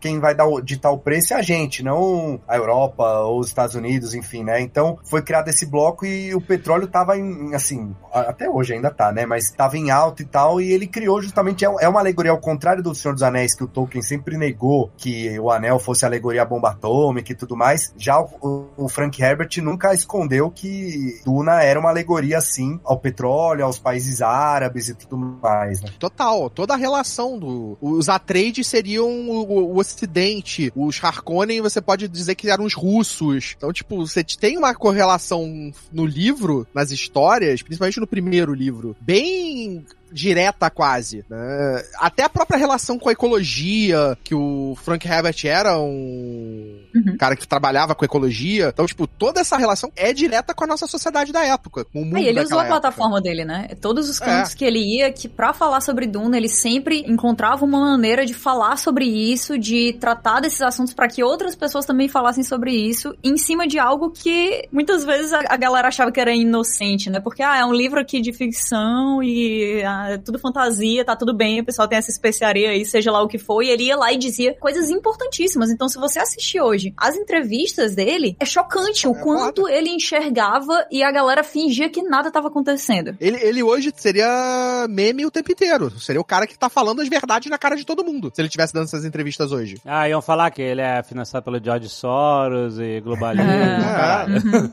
Ia estar tá no meio dessa briga aí. Ia estar tá queimando a Amazônia. Não, porque ele falou que o Caquinho falou que os Arcones eram os russos, então aí ele não é comunista e tal. we are House Atreides. There is no call we do not answer.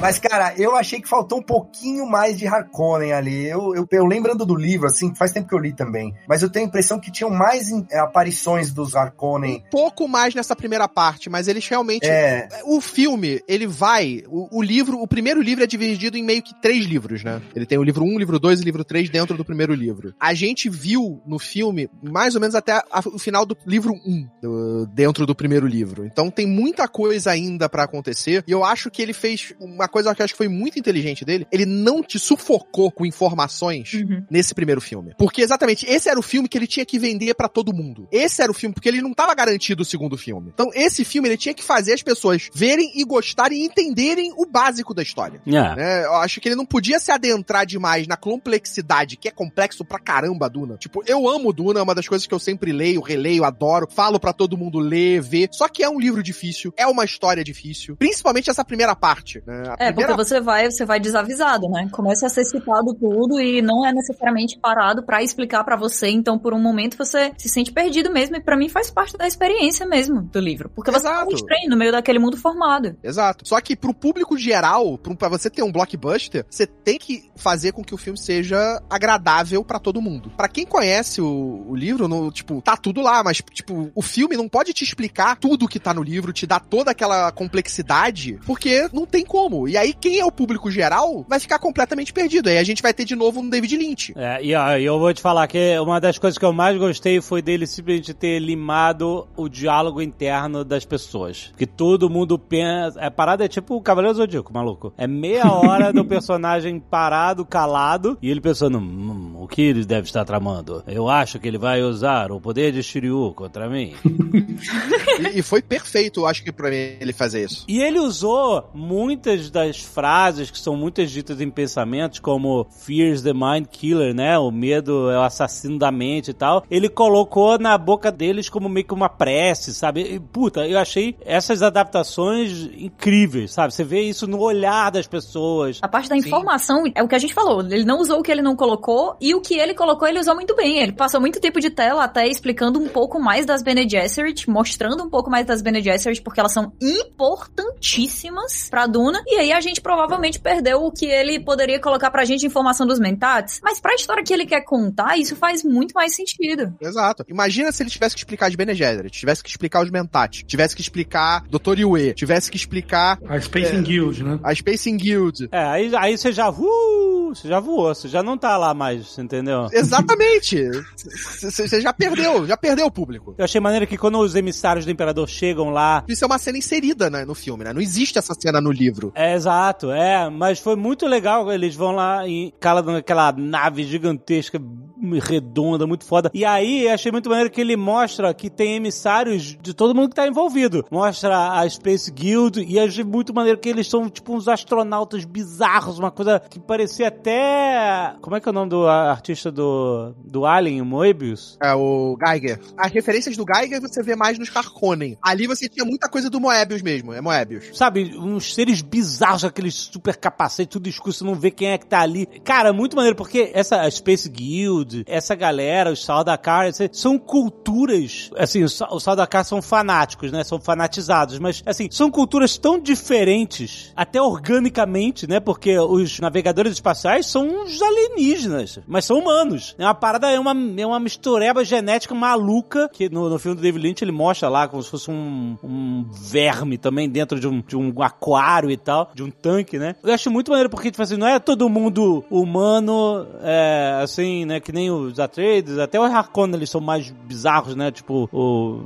não ter sobrancelha lá, os caras, né, são bem... Assim, tudo bem que ele descreve lá o, o Barão Harkonnen como um cara grotesco, nojento, né? Cheio de ferida no corpo. Eles deram uma minimizada no- nessa parte, mas eu achei que ficou foda. Ah, ficou, ficou. E aí isso mostra muito a divisão da humanidade. Não tem alienígena, não tem alienígena, assim, fora os animais, né, e né, os vermes e tal, não tem uma raça é, é, alienígena, é tudo humano, né, tipo fundação também. Só que eles estão tão, cada É um... 10 mil anos na frente, né? É, assim, cara, é. tipo assim, é, é outra parada, como se fossem realmente alienígenas, sabe, ali naquele universo. Como eu falei, a parada que Duna faz, né, esse universo, ele é da evolução humana. Então, o ser humano transcendeu o que a gente conhece hoje como ser humano. Que, aliás, é pauta de hoje em dia, esse biohacking, essa nova classe que a gente vai criar de humanos hackeados, que só, só os ricos têm acesso a isso e que vão nascer é, limpos de doenças genéticas. É Gataca, cara, é Gataca, já estamos em Gataca. Que daqui a pouco vão nascer com mais poder de concentração, com visão melhor, com não sei o quê. A gente vai criar uma classe, uma divisão ainda maior entre os seres humanos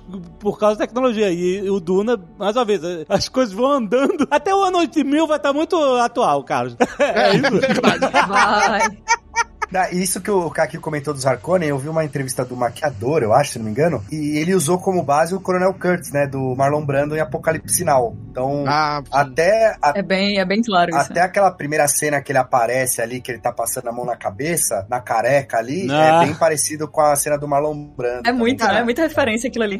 Eu, eu- eu- mesmo Ficou eles terem aparecido pouco, mesmo os Harkonnen terem aparecido pouco, eu acho que eles foram bem impactantes. Pelo menos pra mim, teve duas cenas ali bem impactantes, principalmente essa quando ele aparece, quando ele tá na- meio que na sauna e o Raban Aham. chega pra falar com ele, todo puto e revoltado. Por que você entregou pra eles? E, e aí o som da cena, quando ativa o aqueles clac, clac, clac, ativando o Suspensor gravitacional. suspensor dele, né? Eu, caraca, aquela cena eu fiquei arrepiado de tensão, porque tipo, eles conseguiram construir, ele conseguiu construir ali pra mim ter medo desses caras. É. É, eu achei um pouquinho, assim, eu, gostei do filme, tá, gente? Eu tô falando aqui, eu tô levantando, mas eu achei um pouquinho caricato o- os Harkonnen perto do resto do filme. Apesar de ser, obviamente, futurista, espacial e tudo mais, eu acho um filme bem centrado, até, é, assim, né, obviamente, guardando as É devidas sóbrio. proporções. Só, é sóbrio, exatamente, Caquinho. E aí, quando chega o- os Harkonnen, puto, o cara tá na banheira de, de- de petróleo lá, sei lá, aquela água Mas preta, é isso, os Harkonnen cara são isso. flutuando. Ué, mas é isso, cara. É alienígena. A parada é alienígena já, cara. Mas, cara, no livro esse contraste é muito maior. É, o Barão Harkonnen é nojento, cara. É, Olha só, Zagal, e ele ainda descreve o Barão Harkonnen, que era o senhor do deserto, né, até sair. Ele era o cara é, imenso de gordo, não conseguia andar. Ele usava a parada gravitacional pra se mover. olha o Jabba aí, olha o Jabba É aí. o Jabba total, cara. O americano médio, o americano médio.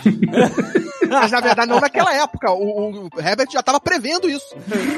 Oh, mas se tivesse um suspensor gravitacional, vocês não iam usar? Eu usava Porra. certeza. Olha, Gente, você tem um óculos pra ler deitada, Pois é. Tá? Exatamente! Se eu não tivesse mais que carregar o peso do meu próprio corpo, seria incrível! We are House Atreides. There is no call we do not answer.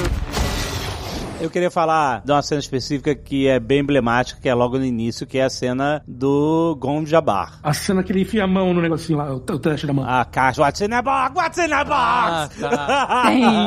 Tem. Flash Gordon, Flash Gordon. Mas vocês estão falando do criado pela avó ali, o, Ele mesmo, ele mesmo. o pessoal do, do lado do bunker. Tava ouvindo lá do bunker, eles estavam falando de Duna e, e chegaram à conclusão que o Paul Atreides foi criado pela avó. Não o Paul Atreides, mas o, o, o Timóteo eu vi muita gente reclamando da escolha dele. Ah, ele não parece o Paul, ele não vai ser o Paul. Eu achei ele muito fraco nesse filme, cara. Que eu, não entendo, isso? eu não entendo o fandom desse ator. Não entendo. Que Não, isso? ele é bom? É, cara. Não, não, acho- não consigo. Ele é justamente o cara que é improvável ali de... de... Não, mas eu não tô falando do personagem, Ah. do ator. Eu, não- eu acho que ele, ele não entrega. pra Ok, mim, na minha Ah, opinião. eu achei que entregou sim. É, entregou, Que outro é, ator tu pegaria pra agir como um adulto e ser atormentado, mas ao mesmo tempo ter cara e jeito e corpo de criança? Tom Holland, Tom Holland. Tom Holland, não. Me respeita, Todos os Deus. agora são do Tom Holland. Tá bom, o, o, o Asa lá, o Asa Butterfield também. O Asa Butterfield é bom. Mas, Não, mas ele, ele encaixaria legal na mas malhação. ele já foi hein, o Ender, Timothy? mas ele já foi o Ender. É. Essa cena me impactou muito porque as Ben Gesserit têm a voz, né? Que é aquele... o- O cara tava todo boladinho porque, ah, você me deixou com esse negócio, me transformou num freak. Ah, meu irmão, você tá de brincadeira comigo. o cara tem uma habilidade dessa que é só falar diferente. Não muda nada a cara dele, não muda nada, nada. Normal. Aí de repente ele fala assim: aquele salgado é de quê? E o cara, sabe qual é? O cara diz. Tadinha. É ótimo, irmão. Não tem nada que dá nada. Sabe? Não, não é um problema isso na vida dele. Nunca vai ser.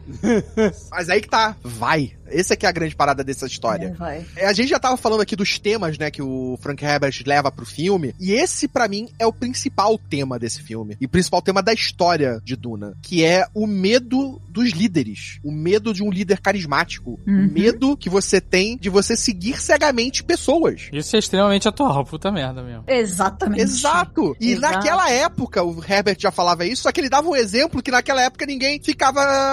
levaria tão a sério, porque ele falava que ele tinha muito mais medo do Kennedy no poder do que do Nixon. Porque o Kennedy era um cara tão carismático, tão bom, que carregava as massas com ele. Ele era um cara que podia falar qualquer coisa e as pessoas aceitavam. Então, mas esse é um exemplo que ele é enviesado, né? Porque, ah, o Kennedy é carismático, porque ele é o, né, o monarquia da, da América, né? O cara bonitão e, e tudo mais. Mas existe carisma dos dois lados. Não, ele não falava só do Kennedy nesse sentido, ele falava também de Hitler, Mussolini. O Hitler era carismático pra Alemanha. Tanto que ele foi. Ele chegou no poder, não foi por golpe, por nada. O Trump era carismático pros Estados Unidos, entendeu? É, pra, pro eleitorado dele. É, tava, e, cara. pra maioria o suficiente que faz o que ele manda, invade Capitólio, sacou? Exato, é, pra você ver como é perigoso, né?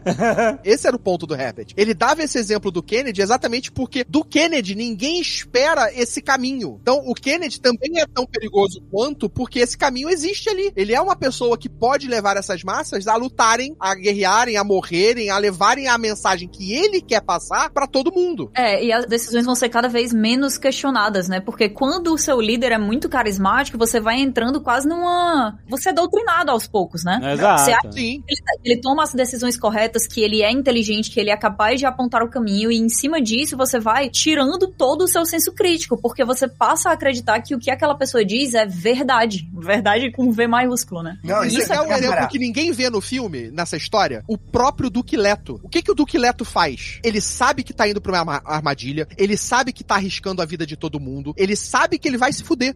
Que os soldados Aí, dele vão morrer, que vai acontecer morrer, alguma coisa errada. E aí, por honra, por dever, ele fala: Não, eu vou levar todo mundo pra lá. E É, todo mundo vai lá. feliz. E todo mundo Ele vai gritando o nome Atreide, Atreide, Atreide. Aliás, esse é o tema de por que, que o imperador decide criar essa armadilha pros Atreides, que é justamente porque ele considerava o Leto tão carismático e tinha uma base de seguidora tão. Como vocês Fanbase falaram? que chama. Fanbase.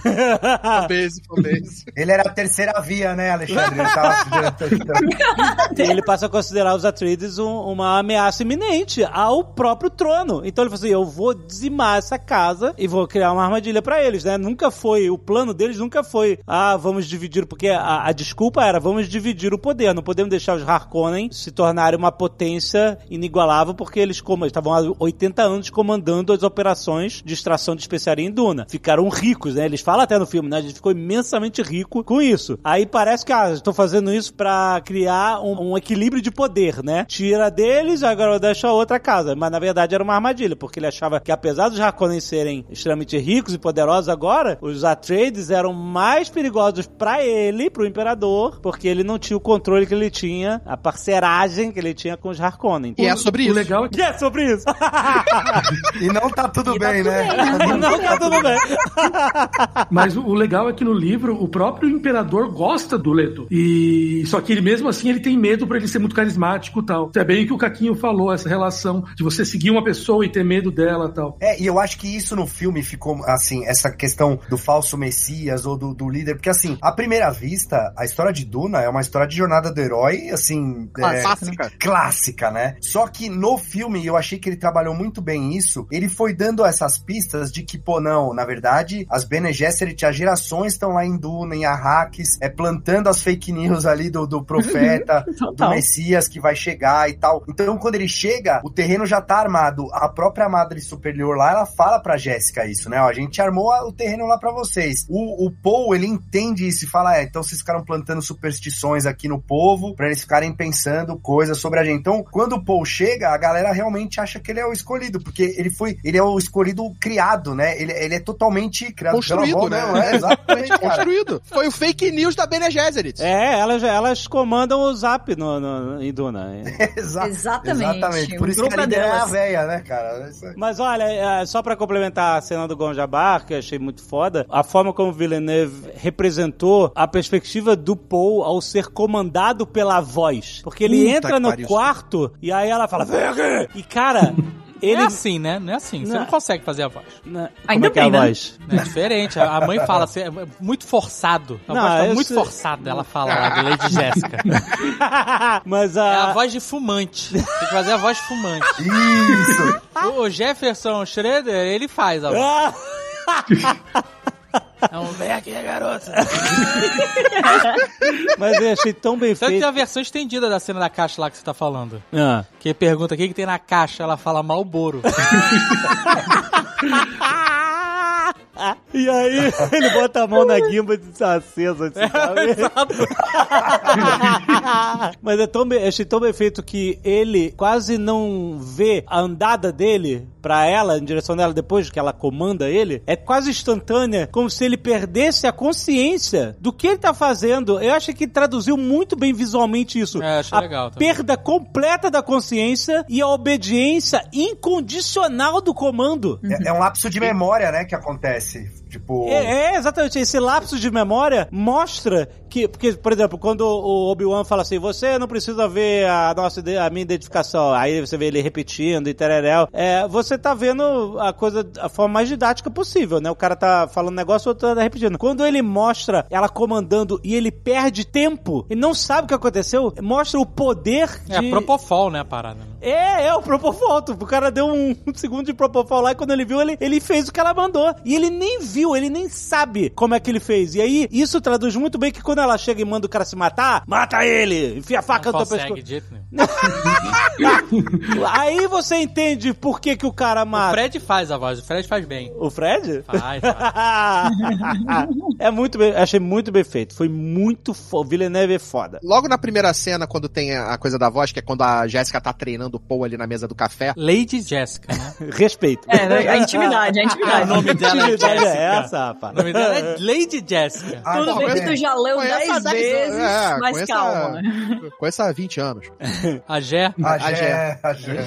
Jessiquinha, Jessiquinha. Quando ela tá treinando ele, e tem aquela cena quando ele vai tentar usar a voz, eu achei essa cena, a construção dessa cena, que é exatamente isso, é a preparação da utilização, que aí vai aquela cena lenta, fica nele tentando pensar, respirar, aí corta pra sala, como se o ar tivesse ficando rarefeito, uma coisa que, tipo, te prende a respiração. E aí, quando ele consegue usar a voz nela, você vê que ela aparece ela fazendo o movimento do copo, só que na verdade ela se controlou. Só que ela teve a visão na cabeça dela. Ela não dá o copo para ele, mas ela viu ela dando o copo para ele. Aham, é, viu o potencial da, do comando, né? Ela viu o comando da voz na, entrando na mente dela. Exato, só que ela conseguiu impedir que ah, o comando fosse realizado. em cima dele, né? Ela tinha o poder. Mas cara, é, realmente, foi muito, cara, muito bem feito. É uma adaptação, assim, impecável da voz, assim, achei. Nossa, eu amei que tem uma voz de bruxa velha, né? Porque é assim que as Bene Gesserit são conhecidas, cara. Como as bruxas velhas fumantes. Mas o, o, essa cena da biblioteca, né, do Gom Jabbar, o Villeneuve, ele até comenta que ele tentou fazer dessa cena algo muito parecido com um sonho, né? Com um pesadelo, mais especificamente. Então, quando tem esses recortes, a gente meio que entende o que que tá acontecendo ali, porque, não sei vocês, assim, mas eu tenho essa experiência em sonhos. De, ah, não, pera, essa cena cortou e quando eu vi tava acontecendo outra coisa e é um, é um negócio totalmente fora do meu controle. E a figura, até a figura da Reverenda Madre, ela foi colocada ali para parecer uma peça de xadrez, né? Sim. Ela é muito alta, sentada com aquele chapéu bem alto e eles deixaram aquele véu, né, na frente do rosto dela, por mais que atrapalhasse a interpretação da atriz, deixa ela de um jeito tão misterioso e tão poderoso que funcionou perfeitamente. Essa cena para mim ela é assim irretocável. Ah, foi foda mesmo. Mas ó, as Bene Gesserit do filme antigo eram mais assustadoras, que elas tinham aquela careca aqui, aquela testa. ah, é, era a testa. Mas aí que tá, acho que a ideia não era nem a. Testuca, testuca que chama. Testuca. No livro ele, ele dá essa ideia delas serem mais assustadoras, né? No livro eles dão essa ideia delas serem mais bruxas, né? E eu achei que o Villeneuve não trazer essa coisa da fisicalidade delas pro filme funcionou muito bem, porque a Charlotte Hamplin, Nossa, pra mim, é brilhante, cara. Não, é, é, é, porque também as Bene Gesserit, elas casavam. Não, elas eram né? lindíssimas, né? extremamente atraentes. Tinha muita gente que sonha em conseguir é, ficar com uma Bene Gesserit, casar com uma Bene Gesserit. Na verdade, as figuras mais esquisitas são as reverendas madres, né? Mas é bom lembrar que a Irmandade das Bene Gesserit, elas são infiltradas em todos os setores da sociedade e que as pessoas que não sabem exatamente o que é que elas estão fazendo, né? Que não estão dentro da Irmandade, não têm os conhecimentos secretos delas, elas acham que as Bene Gesserit estão fazendo tudo ali pelo altruísmo, bem da sociedade. Nossa, as bichinhas são tão legal. Ficar de freira aqui, olha, uma santa. E elas estão secretamente maquinando tudo que tá acontecendo é. ali. Então você colocar uma aparência que seja agressiva, meio que não combina com isso, né? É, a vídeo é a Lady Jéssica. Lady Jéssica, gente. Rebecca Ferguson. É Rebecca aí. Ferguson. Nessa cena, quando a Lady Jéssica, né, ela começa a recitar a Litânia do Medo, que é o medo é o assassino da mente. Cara, a interpretação dos personagens, para mim, tão absurdas. Ela ali, naquele momento, tendo que, tipo, que no livro ela tá recitando, ela tá falando, ela tá pensando, ela tá sentindo, tipo, só que internamente todo o medo de que o Paul pode morrer. É. era uma morte real. Ele podia realmente, ela entrar ali, ele tá morto. E o foda é que ela que é a guardiã da porta. Você mostra a dualidade da lealdade dela, a ordem. E a mãe. A mãe, exato. Cara, é foda demais. E o que depois se conecta naquela outra cena, quando ela tá vindo chorando no corredor. Isso também é um detalhe que eu achei foda. Ela tá chorando pra caramba no corredor, tá andando, chorando, chorando, chorando. Aí ela entra no quarto do Duque Leto e ela tá impecável, como se nada tivesse acontecido. É, isso eu vi algumas pessoas reclamando que, ah, deixaram a Lady Jéssica muito emotiva, né? Que no livro ela não é assim, porque ela é uma Bene Gesserit e tal, ela é centrada e não sei o quê. Mas isso que você falou agora, Caquinho, pra mim funcionou muito, assim. Quando ela tava sozinha, ela se dava ao luxo de, de demonstrar as emoções ali, de, de se soltar. Jack Bauer na terceira temporada. É isso. é, e isso é uma ferramenta que tem que ser usada no filme, porque no livro ela é emotiva, só que tudo internalizado. Uhum. Ela tá sentindo essas coisas todas, só que ela, a gente descobre isso, a gente vê isso no livro através dos pensamentos dela. Ela é ciumenta, ela é mesquinha em vários momentos. Exato. a coisa definidora do personagem da Lady Jessica foi uma decisão que ela tomou por emoção, que foi ter um filho do sexo masculino, porque o Leto queria um herdeiro homem. Exato. E ela jamais deveria ter tomado essa decisão. Foi, isso é, é algo emocional. Isso a gente vê aqui no filme que foi colocado com isso que o Marcelo falou. Ela é emocional quando ela tá sozinha, né? Ela é mais aberta com os próprios sentimentos e na frente dos outros ela é bem mais controlada. Eu acho que, sim, incomodou muita gente. Tem, em alguns aspectos eu prefiro também a Lady Jéssica do livro, até porque a gente é muito mais íntimo do personagem que a gente conheceu no livro, né? Mas não tem Exato. como você colocar esse diálogo interno. E eu acho que a gente também tá muito treinado como sociedade pra ver alguém que demonstra os seus sentimentos como alguém que tá demonstrando fraqueza. E Eu as acho Bene que- Gesserit, elas, porque elas são uma, uma sociedade secreta, unicamente feminina, elas pegam esse lado. Muitas vezes essa coisa da emoção, né, é ligada ao feminino e é também visto como fraqueza. E aqui, pra mim, foi usado de um jeito muito bom. Pra mim, foi usado de um jeito muito diferente. E a própria Rebecca Ferguson, ela fala em diversas entrevistas que quando o Denis Villeneuve chegou pra ela e disse assim: Ah, porque você vai fazer a concubina, que é lindíssima e que ela é ultra poderosa e que ela é fria, é calculista e ela consegue fazer tudo, né? Ela ficou assim: Não, beleza, valeu, Denis, mas assim, eu já fiz esse personagem várias vezes. Eu já fui a mulher gata e perigosa várias vezes. Isso aqui já, já rolou, entendeu? Aqui ela é uma mãe, ela é uma pessoa que ela é fiel a, a duas coisas completamente. Duas, não, três coisas completamente diferentes. Porque ela é fiel à maternidade dela, fiel à, à Irmandade das Bene Gesserit e fiel ao amor que ela tem pelo Duque Leto. Então tudo isso é muito misturado dentro da personagem. Ela é muito complexa. E colocar isso sem diálogo interno no filme é muito difícil. E eu acho que ele conseguiu. Que eu conecto diretamente essa cena dela ali, com esse, esse sentimento pro Paul. Depois você tem essa cena quando ela encontra com o Duque Leto. E a pergunta dele pra ela é: Você vai proteger o Paul? E ela responde, claro, sem dúvida. E, e aí quando ele faz, não como mãe, mas como Bene Gesserit, é pra deixar claro essa dualidade. É pra deixar claro o quão poderosa ela é, o quão respeitoso ele é em relação a ela. É, ela fala com a minha vida. Ela fala sem. Com a minha vida, É. with my life. Dá pra ver o, o- a garrinha dela ali, viu? Tem aquela cena que eles estão falando, ah, mas com a Madre Superior lá, esqueci o nome. Reverenda Madre. Com a Reverenda Madre, Morrendo. a, a Perpétua. o que que tem na caixa? Agora eu entendi, meu Deus! Ai, que dor! É quem é não que era sabe, então, Alexandre, não era a Guim Vinha, não. poucas pessoas vão realmente saber, ó. Essa é uma referência que poucas pessoas vão saber o que, que tinha na caixa ali. Ah, Ah, procura eles no lutem, Google. O que que tem na caixa da Perpétua? Exatamente. É o desespero do Paul, porque o que, que tinha na caixa? Olha aí, mas a gente tá zoando, realmente, Tieta pode ser uma, refe- uma referência aí É a hora aí. cara. Tieta é claramente inspirada em Duna, gente. Claro, Claramente.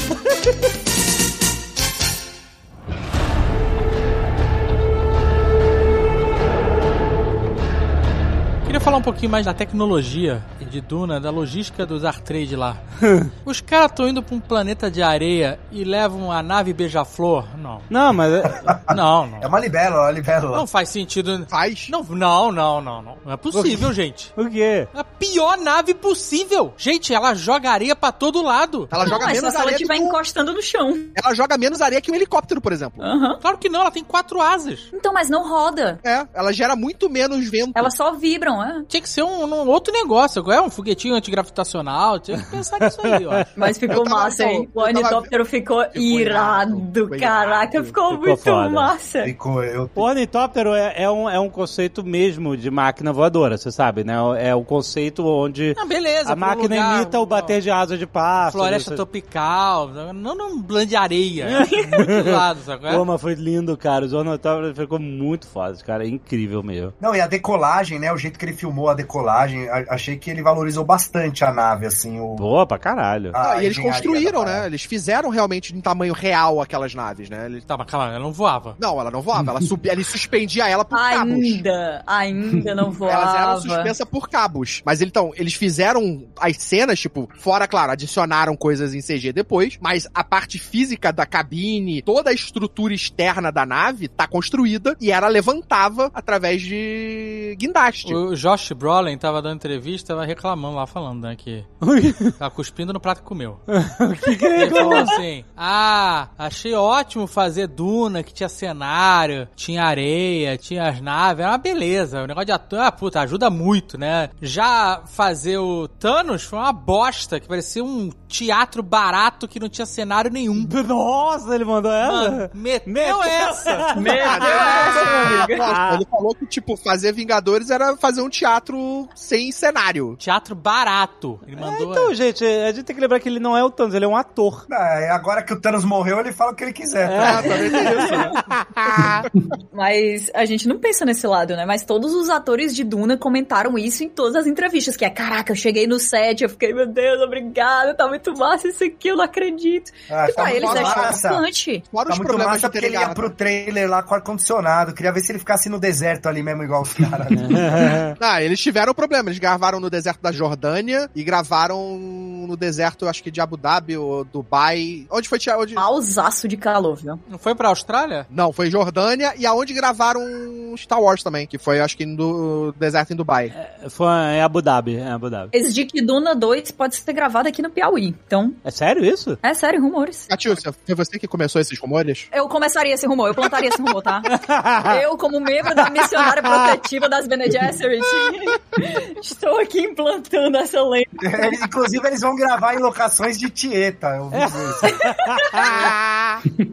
Eles não fizeram nada de Duna 2 ainda. Eles estavam realmente esperando ver se dá certo. A Warner, Vai lascar isso aí, né? cara. Nossa, a dá muito Warner raiva não deu isso. dinheiro. A parada é, o Villeneuve veio de Blade Runner, que foi um fracasso de bilheteria. Que o filme é uma merda. Não, ele- eles entenderam o seguinte: esse cara sabe fazer um filme bem produzido, bem feito, lindo, incrível. Só que a bilheteria não está correspondendo. Calma, Aí não, vamos, não, não, não, não. vamos com calma. Esse cara sabe fazer. con- contrata uma boa equipe de Mas concept ele, art. ele tem a visão, né? cara. ele é Mas visão ele não dele. sabe contar uma história. Pelo menos Não foi assim no Blade Runner, né? Não, pô, Blade Runner 2049 é mó bom. Não, Não, dá. Ih, Catiuxa, não não, vem não, não, Não, não, outro não, não, para, para, para. Catiuxa, você não sabe onde você tá, tá pisando na areia fofa do verme aqui. A- a Areia E acústica. digo mais, mês que vem eu venho aqui defender o Gavião Arqueiro. Ah! Olha, quem viu Shang-Chi sabe que não tem como defender Gavião Arqueiro. Quem viu Shang-Chi sabe o que, que eu tô Qualquer falando, um deles. É, pera Não aí, tem. esse é outro Nerdcast também, para! Sem spoiler, sem spoiler. Para, para. Mas esse eu nem quero defender, eu não quero defender o Gavião Arqueiro, eu retiro. Eu retiro meu erro. We are House Atreides. There is no call we do not answer. Eu quero falar do calor. Porque sabe aquele negócio de falar, mas não mostrar? Isso, concordo. Sabe aquela conversa do Anakin com o Obi-Wan no elevador? Ai, lembra como é que foi nossa aventura no Ninho dos Gandalfs? Você quase... Sabe? What the fuck? Cara, tudo bem, depois eles fizeram Clone Wars, sete temporadas pra mostrar essa porra. Mas esse negócio de você falar e não mostrar, aí eles falam assim, ah, o calor de Duna, fudeu, eu fui, caraca, então... não sei o quê." Fecha a porta, caralho. Fecha a porta que ela acabou do ar-condicionado. os caras botam o terror no calor de Duna e os caras andam de boaça, sem uma gota de suor. Não tô falando dos Fremen, não, tô falando deles lá passeando no jardim, naquelas palmeiras lá que custa 50, 100 vidas. Essa cena foi muito caída, porque 10 segundos antes, eles tinham fechado as portas lá porque tava subindo o sol. É, Isso, fecha é, a porta fecha que- tudo. Exatamente. Caraca, na cena seguinte tá o Paul ali nos coqueiros, cara, nada a ver. Puta, De manga comprida, brother. Não, o de manga comprida ele tem que estar, ele tem que estar, é. Ah, tá, por causa do, do sol. Aí é, Ah. outro, é outra coisa. Mas a questão é que ele parece que ele tá com o ar-condicionado dentro da roupa. O menino, a, a pele dele é uma seda. Mas é que a pessoa, quando é muito magra, é friorenta. Né? E esse garoto aí, ele precisa de um. ele tinha que tá Mas é que tá, pingando ele tava no único lugar em Araques que tinha, tipo, sombra. Não, cara, não, tem uma micro sombra da palmeira ali, cara. Ele tava no sol, cara. Cara, ele tinha que tá pingando. Você não vê uma pizza nesse filme, não tem uma pizza no filme. De ninguém, Não, mas, cara. mas nos trajes estilador não pode ter pizza Não, mesmo, né? traje Porque foi absorvido. não. Mas ele não tava contra a Não gelador. tava, ele não tava, ele tava pagando de, de burguês ali, sabe? Mas sabe o que me dá raiva? Não tem uma boca rachada aqui. É, pois é, cara. Não tem aquele suor que escorre no rego, sabe qual é? Desce da... Não mas- Você não vê uma pessoa daquela, ai caralho, que desceu no rego, sabe? O cara se mexendo, né? Ali. É por isso, é por isso que dizem que o traje estilador dos frame é melhor do que o de quem tenta imitar. É porque o dos frame, ele pega esse suor do rei. Isso, é, exatamente. Agora, assim, detalhe da cidade, quando tem aquela filmagem aérea da cidade, todos os prédios angulados por causa do vento, da areia, eu achei muito foda. Isso é produção impecável, É, sabe? equipe de concept design. Não é, não vou construir um arranha-céu vertical num lugar que venta areia o dia inteiro. É Tudo bem que em tudo- Dubai eles realmente construíram arranha-céus verticais. Pois é. né? Eles literalmente fizeram isso. O maior do mundo, inclusive. Mas achei muito maneiro, porque é a, a praticidade, né? De, ó, vamos, fa- vamos fazer um design aqui de acordo com o ambiente que a gente tá. Achei muito foda. É, a arquitetura conta a história, né, do ambiente. Totalmente, só não Mas conta. então, mas eu entendi que aquela arquitetura é daquele jeito que é muito construtivista quase, né? Uma parada meio soviética, né? Assim, tudo Aham. duro, quadrado, né? Assim, uma parada meio alemã nazista, sabe? Assim, aquelas estruturas com ângulos retos. Pra mim, não era só por causa do ambiente que eles estavam, com certeza também, mas por quem tinha feito. Sim, era Era o Harkonnen. Har- Harkonnen, então aquilo é a vibe dos caras, sabe qual é? Totalmente, tá certíssimo. Você vê similaridades, por exemplo, eles só mostram o exterior, acho que de Gide Prime, que é a capital, o planeta uh, natal dos Harkonnen, em uma cena. E ele faz uma total relação ali com os concepts do Geiger, né? As construções que lembram até um pouco a coisa do Alien, com signos pretos, tubulações. E você consegue trazer um pouco disso pra essas construções de Duna na formas geométricas. Exatamente nessa ideia de proteção. Mas, cara, além do livro, eu lembro que eu sentia a sede, cara, da descrição que ele fazia, da falta de água, de tudo. Assim, teve aquele lance do cuspe ali, quando o Stilgar chegou ali na frente do, do Duque e tal. Depois eles fazendo café com cuspe ali mais no, no, no meio pro final do filme. Uhum. Mas não tem a, a parada da falta de água, porque é, e, e isso Mas a gente só vai ver muito. isso no próximo. A gente Então, só vai ver eu- isso no próximo filme. eu Porque sei- eu até sei que agora aqui, a gente ó. não entrou no deserto. Mas você concorda que talvez esse filme nem, nem existisse? Então, assim, eu achei que ele poderia ter posto um pouco mais disso no primeiro filme, porque ele faz o contraponto com o Caladan, que é um planeta totalmente, né, cheio de mares e, e água e tudo, uma chuva e tudo mais. E aí, quando ele vai pra gente- eu não senti essa... Não é esse, porra, mudamos totalmente de ambiente, né? Ambiente completamente É, hostil e- pra gente. E, é. realmente, eu não percebi, assim, no filme não me passou que existia um problema de água, além do que eles falavam que existia um problema de água. É isso sabe? aí. É, Tipo, de falar é. e não mostrar. Porque assim, se você tá bebendo seu suor e seu mijo, você tem um problema seríssimo de água. Não é brincadeira, não. O Bear Grylls que o diga, né? No livro, eles são bem claros em deixar, por exemplo, que você não. Eu brinquei na introdução. Você não poderia andar com a máscara com o seu rosto aparecendo. E lá todo mundo tirava a máscara e conversava tal. É a mesma coisa do, da Marvel, né? Tirando as máscaras dos, dos heróis, porque tem que mostrar o ator. É, exatamente. E, e justamente, assim, ele tentou um, pouco, né? Fala assim, ah, essas palmeiras aqui é a vida de 100 homens, é porque o quanto de água que ela precisa e tal. É, mas eu queria a galera no deserto fazendo. "Ah". Eu, se eu vou para o centro da cidade de Fortaleza, eu demonstro muito mais sofrimento do que foi mostrado em Arrakis. Amigo, se o cara chega pra mim e fala que a palmeira é a vida de 100 homens, eu, mano, deixa morrer, deixa murchar. É, então, mas é isso aí, pra mostrar que é um negócio besta Que. me custa- dá esse regador aqui agora. Que porra Mas é, é, o essa? que o povo É, fala. mas- o povo é- fala isso. Essa é a Ele parada. fala, tipo, vamos tirar essas palmeiras, vamos botar água pra dividir pra galera. Fala, não, só que essas palmeiras são sagradas. Sagrada pra quem, Carlos? Os caras estão bebendo café de cuspe. Então, cara, mas só existe coisa sagrada pra gente que acredita que a coisa é sagrada. É isso, entendeu? Então, é, essa Não, é... e outra, no, no livro tem um jantar, não tem? Em- Ai, a cena do jantar ter saído, eu fiquei mal, cara. Algumas coisas eu fiquei mal, essa aí eu fiquei mal. Porque no jantar você vê a nobreza, tipo, literalmente esnobando, assim, a, a, a falta de recursos do planeta, né? Falta de recursos no sentido, né, de alimentos e, e bebidas, né? Eles não têm um problema de, de água no palácio, né? Eles não têm problema de comida lá. O problema é fora dali. E você simplesmente, tirando essa cena, que eu acho que é, ela poderia ser breve, mas importante ali pra meio que construir essa dualidade, achei... Mas aí quebra, mas ó, eu entendi também o porquê que ele tirou, porque essa cena ia quebrar o discurso do Leto, ia enfraquecer a força que ele tava querendo construir. A nobreza. que É. ele chegou, É. ah, eu quero ajudar aqui a galera, etc. Exato, ia quebrar Exato. completamente a conexão que ele tava querendo construir com o povo da areia. Então, É, mas tipo, aí podia, de repente ele podia, assim, ó, estamos inventando aqui, né? Ele podia dar o banquete porque ele chegou ali meio que, ah, era o que ele costumava fazer e tal, e aí ele vê, ele podia se dar conta do que ele tava fazendo era errado ali durante a parada, mas acho que É, eles podiam ter construído nesse sentido. Eu não, eu não li o livro, mas é- me parece interessante, sei lá. Chega os Fremen pro banquete, o cara escarra na, na mesa, sabe qual é?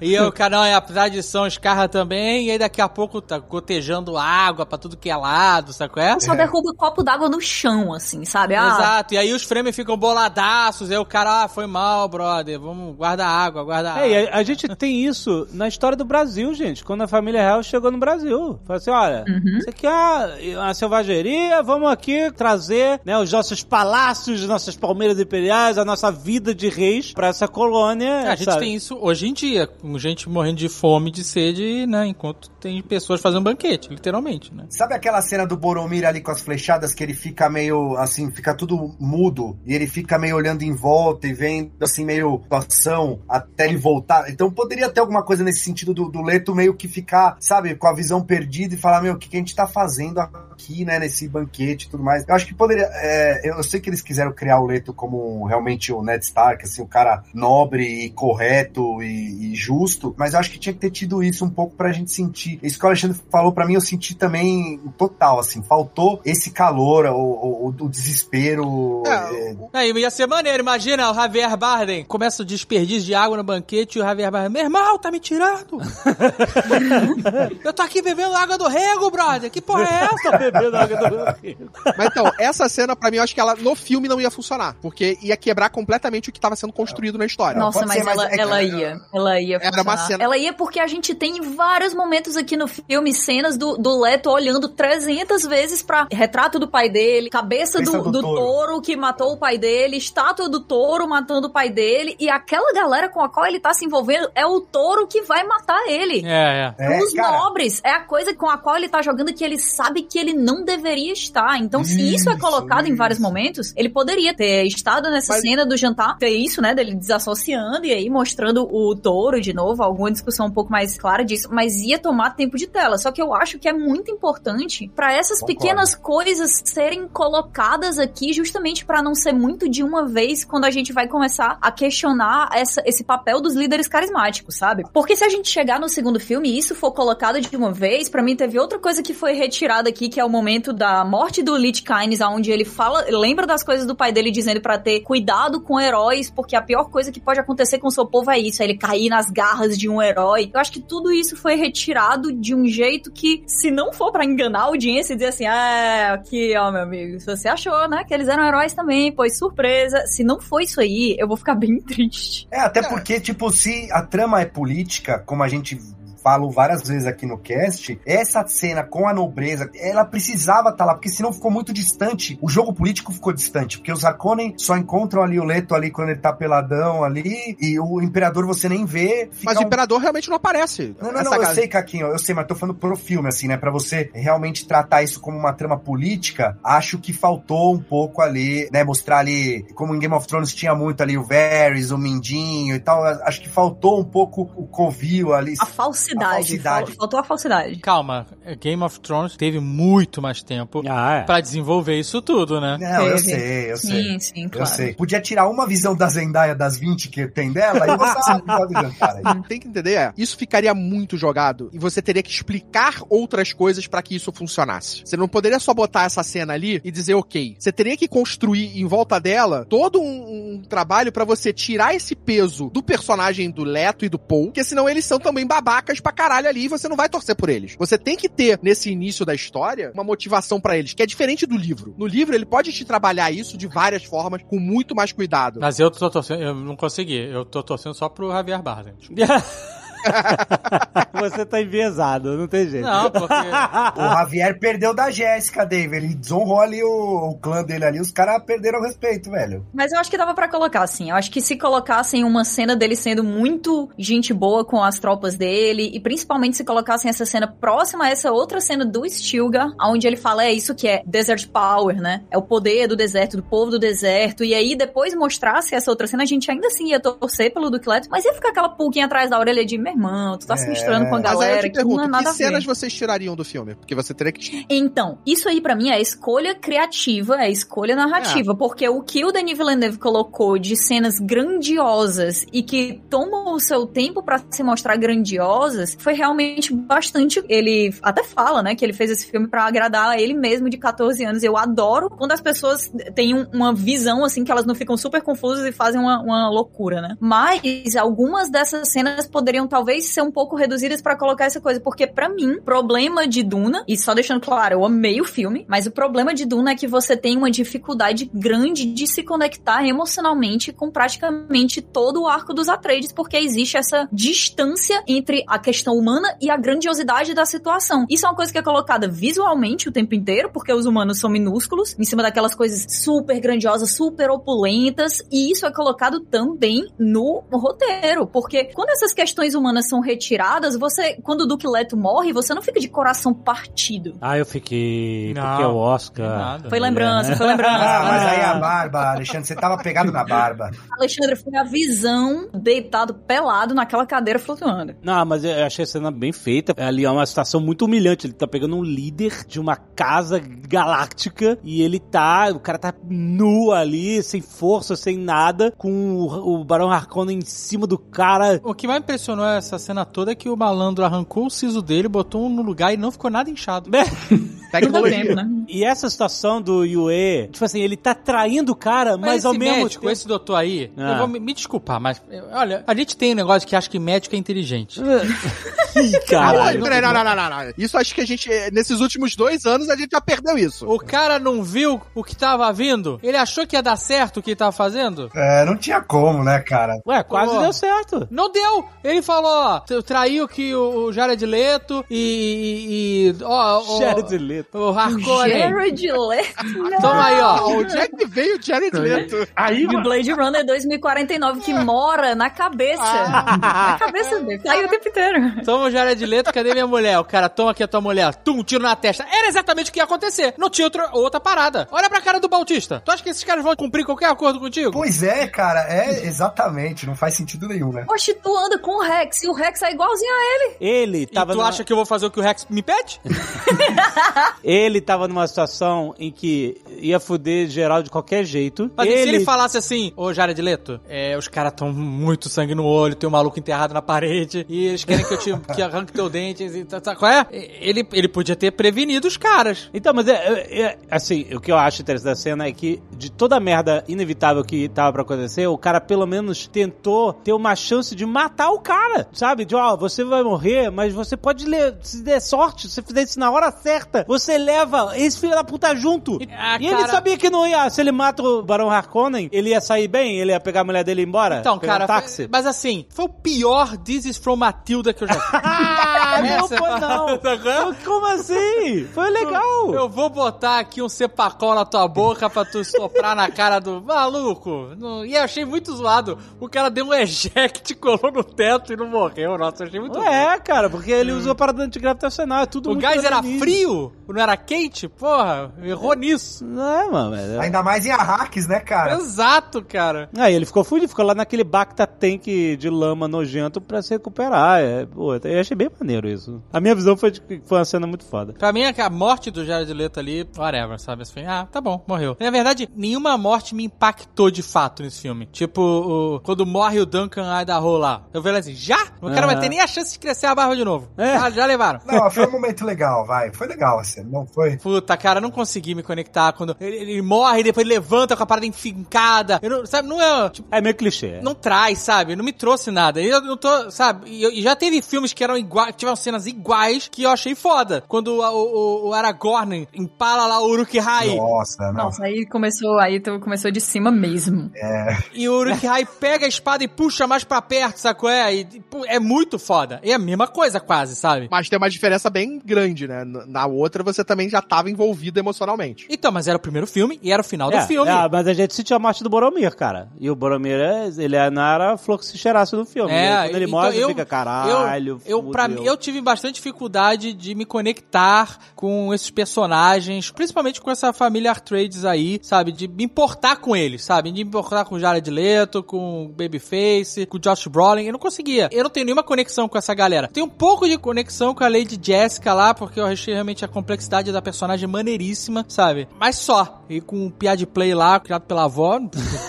jamais, Não, eu, eu entendi o que. Azaghal- eu entendi o que o Azaghal falou. Eu entendo que na perspectiva dele é difícil de você conectar com essa galera toda assim muito rápido. As cenas são pequenas, não, não exploram muito os personagens em si, mas eu, eu entendi o que ele falou. É que a gente tem muito apego porque a gente leu os livros. É, e o livro e o filme é feito só pra quem lê o livro. É, exato, Tem que, tem exato. que justamente atingir um público amplo e a maioria não lê o livro, né? Exatamente. Não, e a gente tava falando do Senhor dos Anéis aqui, o Boro, tanto o Boromir quanto o Aragorn, o Boromir, antes de morrer, ele ainda faz um discurso, né, e tal, e ele tem atos heróicos logo antes de morrer. O Leto, não, cara, ele morreu na esquina ali, cara, ele desceu a escada, tomou o peãozinho nas costas, ele não tem, o único ato heróico dele ali no filme inteiro é aquele resgate que ele falou, dane-se a especiaria, vamos pegar os homens e tal, não sei o É que bem legal isso aí. que foi legal, é mais uma construção do personagem, mas ali naquele momento da morte dele e depois quando ele tá ali deitado, in- inerte, ele não fala, né, ele só fala antes de morder o dente ali, mas assim, ele não tem um, um, assim, agora eu vou me despedir de cena, assim, eu vou sair de cena. Então, eu- é uma comparação que parece boba, mas não é. É a mesma coisa. Você tem o, o, o Duque Leto, o Jared Leto, e ele fala lá, como é que ele fala? Nós que aqui estamos por vários esperamos. Não sei o que, que ele fala lá. Ele fala uma frasezinha de efeito lá, a família Har é, Artrames lá. E é whatever. Sério. Ninguém aqui ficou arrepi- nem achou foda. É, sim, Agora, sim. você tem lá o Jean Reno, todo ensanguentado, abre a mão e fala, This is from Matilda. É a mesma coisa, gente. É foda demais o final do profissional. Mas ele, era o explora- pro- mas ele era protagonista, era o filme inteiro, foi no final do filme e tal. O cara né? também, pô. O Também. cara, é o, o cara é o toureiro, o rei da família, tá bem com aquela barba, amigo. Se aquilo não é protagonista, eu não sei o que é. O principal do filme é o Paul. Mas, amigo, tiraram a barba do Momoa pro maluco ser protagonista. Pra não ter competição de barba com ele. Não tem mais ninguém barbado no filme, gente. Pro Dave se apegar, faltou ele cheirar o sovaco da Lady Jessica, entendeu? Eu acho que daí... Seria bom, hein? Aí acho que você ia se apegar mais. A necessidade de água que eles estão, eu não acharia estranho, não. Não, não. Se tivesse a cena do Oscar Isaac, porque ele, ali ele, ele sabe cheirar um sovaco. Se tivesse essa cena, a gente entenderia o nível do amor entre aquelas duas pessoas. Exatamente. Ó, Qualquer umidade é bem-vinda ainda. Né? Tá louco. We are House Atreides. There is no call we do not answer. Pô, gente, a cena do resgate foi muito maneiro. Que a, a primeira visão do Harvester de especiaria, a primeira visão do Verme, o Verme chegando, achei muito maneiro ter aquelas naves que ficam fazendo scout, né? Procurando um worm sign e tal. Puta, aquilo foi incrível, cara. Não, e os Cara, o caras efeito cagando assim, né? prático, Ah, tá é- chegando o verme. Os caras, beleza, estão chegando em cinco minutos aí. Os caras, não, maluco, assim, esse negócio de, ah, não, ele, sangue frio das cafeterias, não, eles ficam colhendo é, a especiaria até o último segundo. Eu achei maneiro isso, cara, porque o cara não, não tem tempo pra perder ali. E é claro que a, a- o risco é acontecer uma merda daquela de, né, deu problema na máquina e os caras iam todos morrer. Mas eu consigo compreender isso, não como burrice deles, ah, fica até o último segundo, foda-se. Eu, eu consigo compreender isso como aquela força opressora, tipo assim, ó, foda-se a vida de todo mundo aí. Fica até o último segundo, porque é isso aí, tem cota, é isso. O cara fala no filme. Exato. Que, tipo, se a gente sair daqui, a gente vai morrer. Porque pra eles a, a estrutura ainda funciona da mesma forma. Os atletas tinham acabado de chegar, então, tipo, se a gente sair daqui, os caras que mandam vão nos matar. Exatamente. Então vem de cima pra baixo esse negócio de, ó, tem que fazer até o último segundo mesmo. Não, E mas aí- hoje em dia é assim, gente.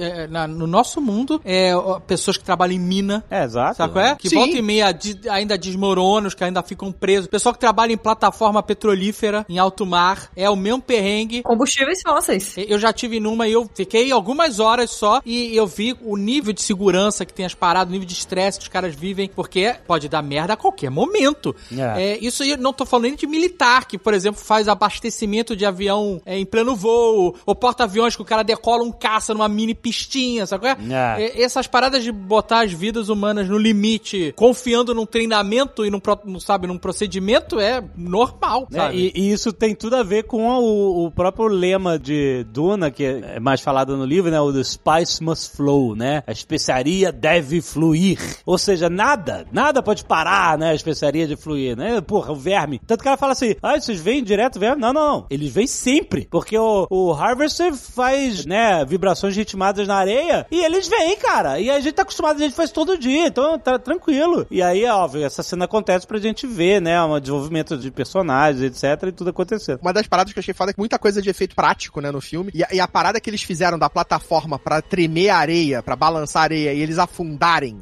É muito foda a areia balançando e eles afundando. Muito maneiro, cara. O verme é uma parada muito maneira. A cena que eles fizeram também, quando o Paul e a Jéssica já estão lá no deserto, lá no final fugindo, e aí o, o, o verme mergulha de novo e a areia vira água. Parece água batendo nas pedras. É muito maneiro. Cara, eu achei isso tudo sensacional, foi muito isso é muito tudo maneiro, isso foi é muito Não, foda. é assustador. Assustador. É lindo.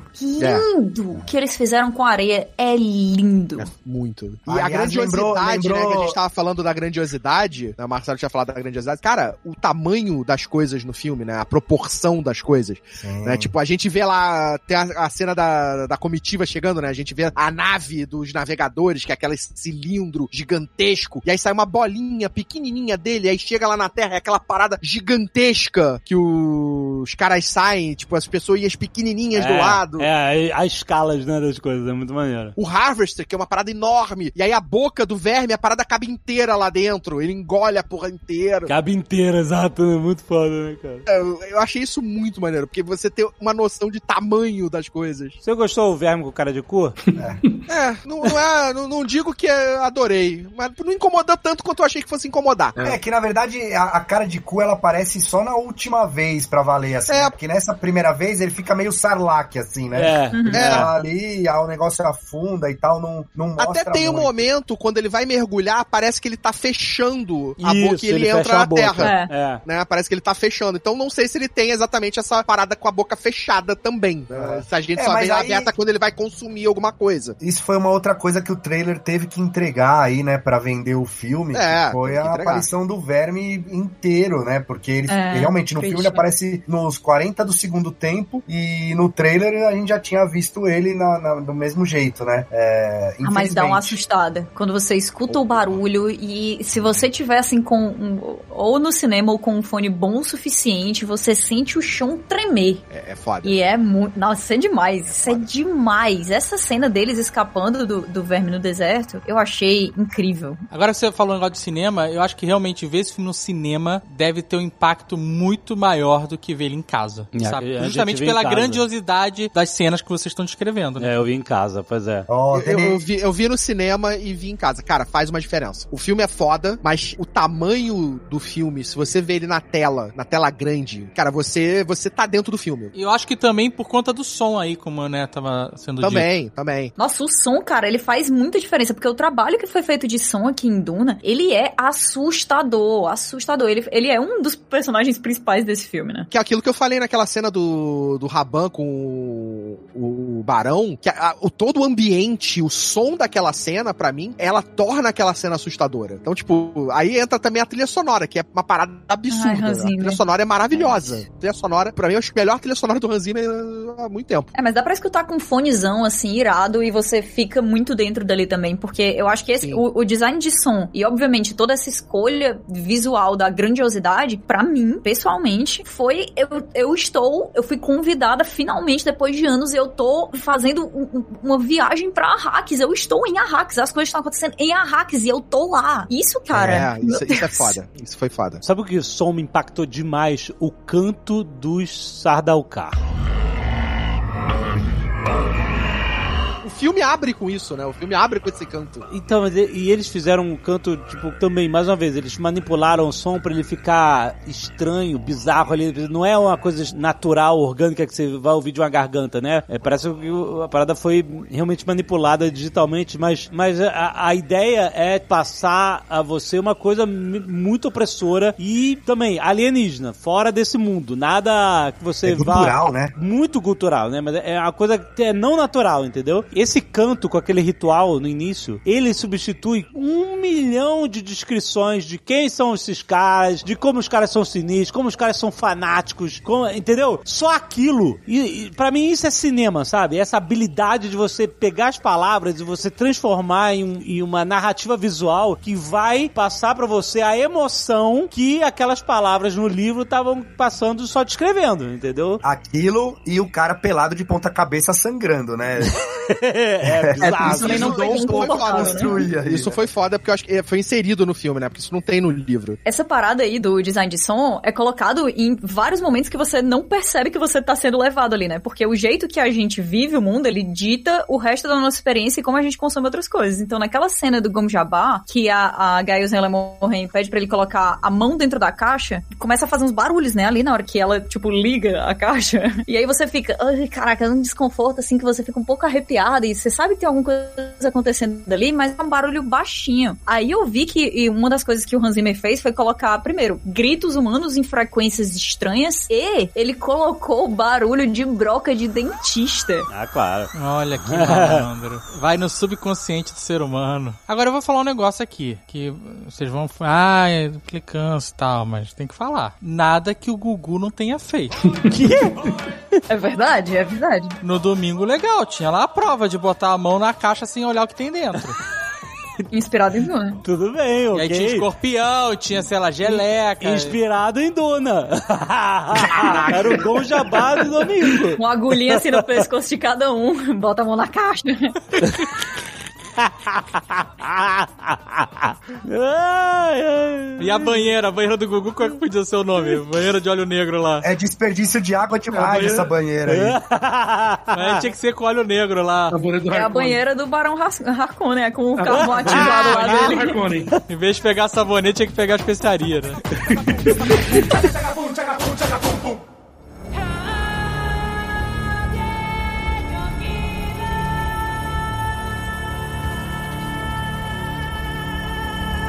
Isso do som que a gente tá falando e do tom, tá na moda, né? Usar essa palavra contemplativo que o Denis Villeneuve trouxe aí pro filme. Tem uma coisa que o Dudu Sport fala de Senhor dos Anéis muito, né? Que é o, o Atlas, é o guia visual, né? O Atlas visual da Terra-média, os filmes do Peter Jackson e tudo mais. E realmente eu senti isso com Duna, assim. Eu acho que é o que a Kat falou agora há pouco. Eu me senti no universo, assim, vendo os planetas, eh, todos os planetas que mostraram, as naves. O som fez muito parte disso, assim, de deixar a gente dentro daquele universo, sabe? Então acho que tem muito mérito. eh, eh, O, o diretor teve muito mérito em trazer esse universo pra vida, realmente. Demais. Pareceu, é, você conseguiu comprar como um universo, e não tipo uma cópia de vários outros filmes, é isso? É, exatamente. Pra mim, é, é, assim, é Duna. É, eu até falei no começo, né, que tem muitas coisas que parecem clichê, porque é, se, se basearam em Duna, mas eu consegui ver como uma unidade ali, sabe? Um universo totalmente cheio de meandros que a gente ainda não conhece, porque o filme não entra em detalhes, né? Inclusive, parece que vai ter até série de TV, Das né? Bene Gesserits. Vai. Putz, aí eu já não sei se, é, não sei se é uma boa ideia, não, porque tem coisas Nossa. que é melhor você não ver como é o treinamento delas e é, achar que é sinistro, do que ver e falar, putz, é só isso aqui que elas fazem, sabe? Sei lá.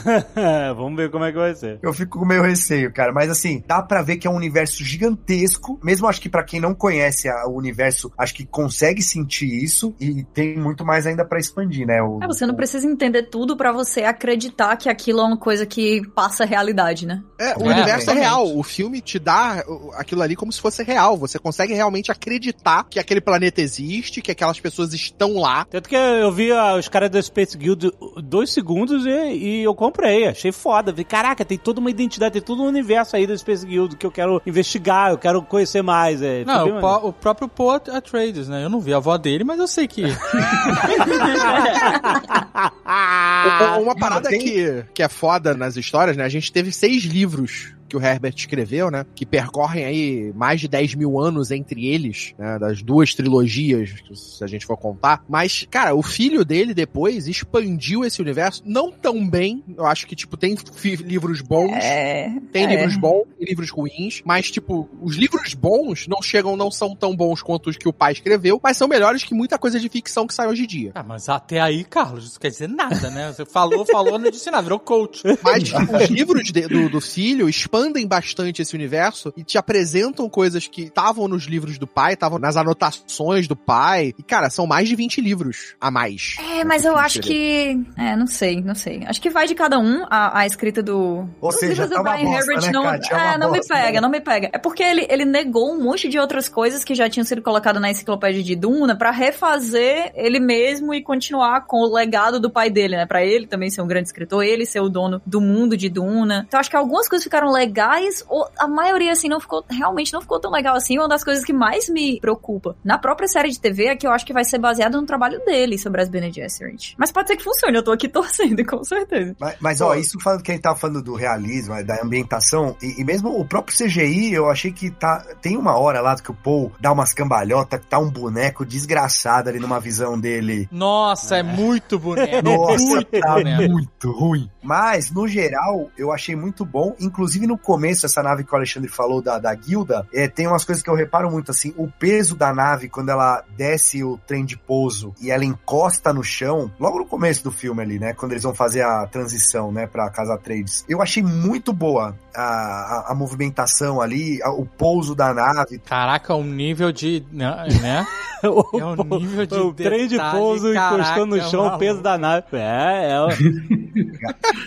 Não, porque às vezes você constrói uns negócios magníficos, assim, gigantesco, e aí quando você vai ver no CGI não tem peso nenhum, sabe? Ele é tipo. É, eu sei qual é. É a maçãzinha lá da Padmé lá com a Anakin, né? Que ela A pera, a pera, a A pera. pera, a pera, isso. Aquela pera, é, é a pera de, de, de espuma, exatamente. Mas ó, eu vou te falar o seguinte: já que você tá falando de pirueta, de pulo e tal, e combate, e trazendo lá toda a introdução sinistra, maneiríssima do Sardaukar que eu descrevi, que achei foda, eu acho que esse setup no, no cinema, e enfim, na literatura e tal, tem o, o setup e o payoff, né? Ou seja, você cria o cenário e depois você paga, você dá a recompensa por criar aquele cenário, né? Você dá uma consequência pra aquilo. O payoff do Sardaukar, pra mim, foi péssimo. Eu achei que, ó, esses caras são os caras mais sinistros, cara, são os fanáticos. Ah, o Team Six, elite total, os caras que não pensam, tudo é espartanos espaciais. Aí quando vai entrar no combate, é, isso aqui, eles são mais bonecos morrendo, sabe? Eles,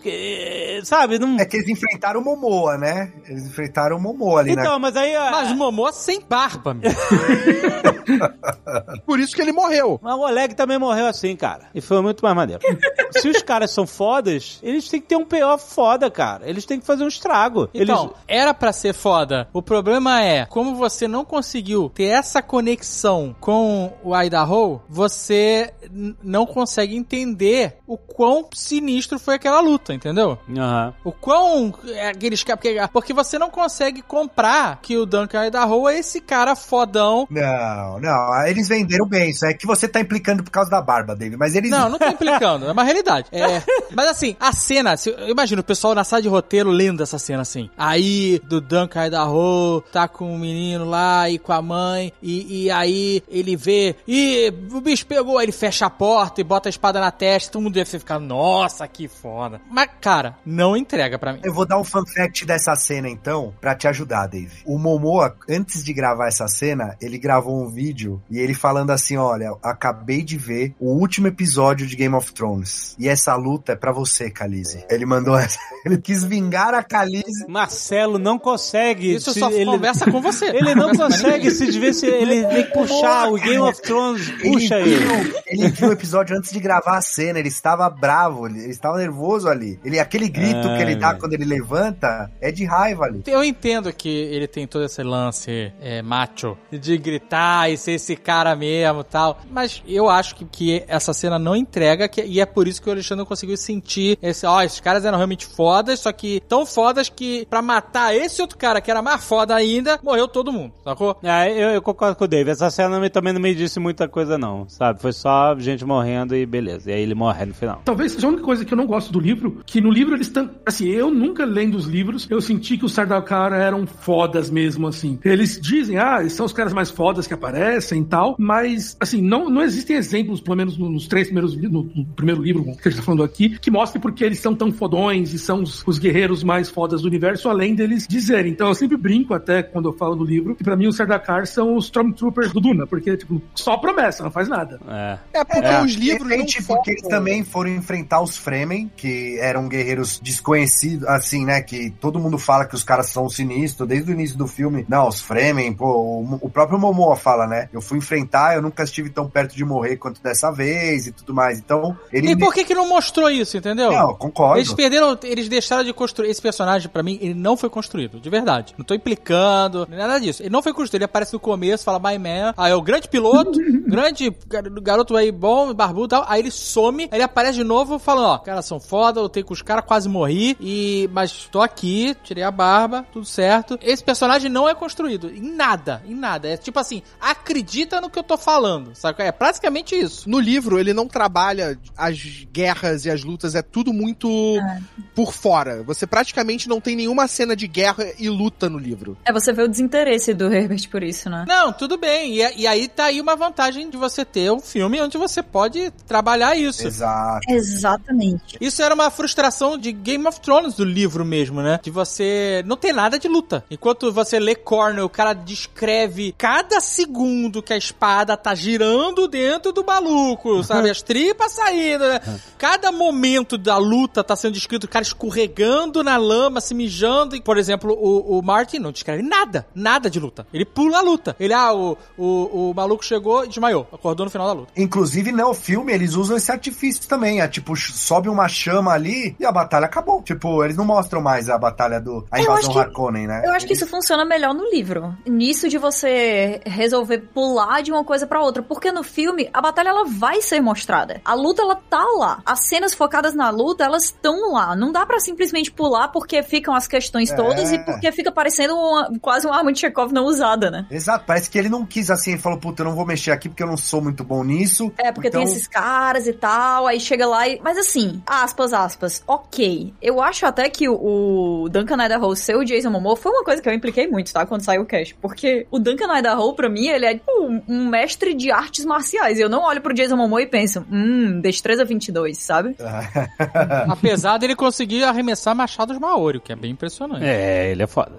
Não, ele, ele, ele é, ele é, ele é foda. Mas eu não vejo leveza exatamente É. nele. Eu vejo outras coisas que também são igualmente impressionantes, com certeza. Mas eu, eu acho que eles, que eles pegaram o Momoa porque o cara é muito carismático, sabe? Ele é muito de boa. E aí você sente a morte dele também muito fácil, o que é ótimo. Mas, pelo visto, assim, eu acho que eh, nessas horas a gente tem que ouvir muito o Dave, porque ele é a pessoa que não leu o livro, ele não sabe É. dessas coisas e ele não sentiu. E é isso aí, não sentiu mesmo. Em termos de, de lutas, eu, eu protejo muito, muita coisa, né? As lutas lentas e tal. Mas algumas coisas também não, não funcionaram tão bem pra mim. A, a luta que tem entre a, a Jessica e o Stilgar, pra mim, não funcionou. Não, e eu acho, assim, uma outra coisa que eu acho que in- influencia nisso que o, Alexandre e o Caio falaram de, ah, eles não parecem ser fodões, pode parecer besteira, mas assim, o visual deles em batalha não é intimidador, ele é muito genérico. Tipo, você não sabe se são os Harkonnen ou se são os Sardaukar, tipo, os Sardaukar acho que são um pouco mais claros, é mais cinza. os não, mas isso Harkonnen- é feito pra isso. É feito Não, pra não, tudo bem. E o Harkonnen são pretos, mas assim, eles são muito parecidos.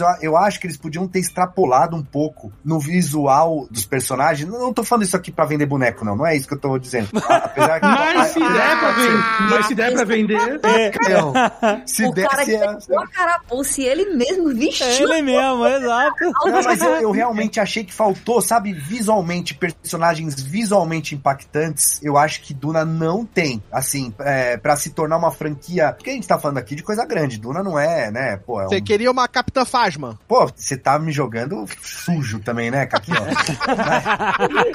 mas, sim, eu tô querendo trazer, de repente, sabe, botar capa nos caras, fazer alguma coisa é, mais maluca, tipo, ir pra um, pra um Mad Max, assim, os caras têm uns- umas coisas, uns espinhos, alguma Não sei. Ou, só uma sunga.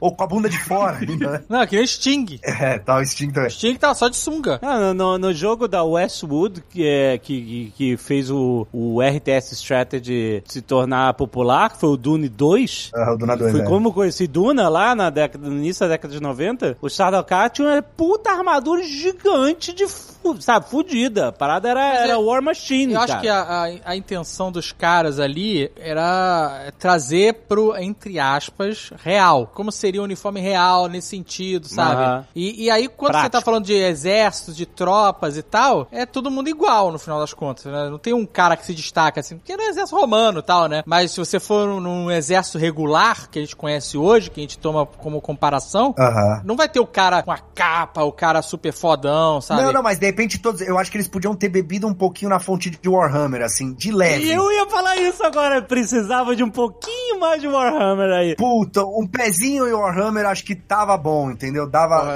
Eu também acho, porque esse mundo é muito diverso, muito alienígena, e como eu tô falando aqui diversas vezes, entendeu? Podia ter um pouquinho, um pouquinho mais de Warhammer aí, concordo totalmente. Mas sabe o que eu tô pensando aqui, vocês estão falando dessas coisas, aí eu fico pensando por que, que eu não que eu me decepcionei um pouco com o Duncan Idaho. E aí eu, eu, eu acho que eu sei por quê. Porque quando falava Duncan Idaho, eu imaginava aquele Gus do Galaxy Ranger, sabe qual é? Nossa, cara, a mente de Azagal. Porque o mundo de Azagal. Como? Duncan Idaho, Gus, cowboy. Irado, Caraca, irado. onde foi?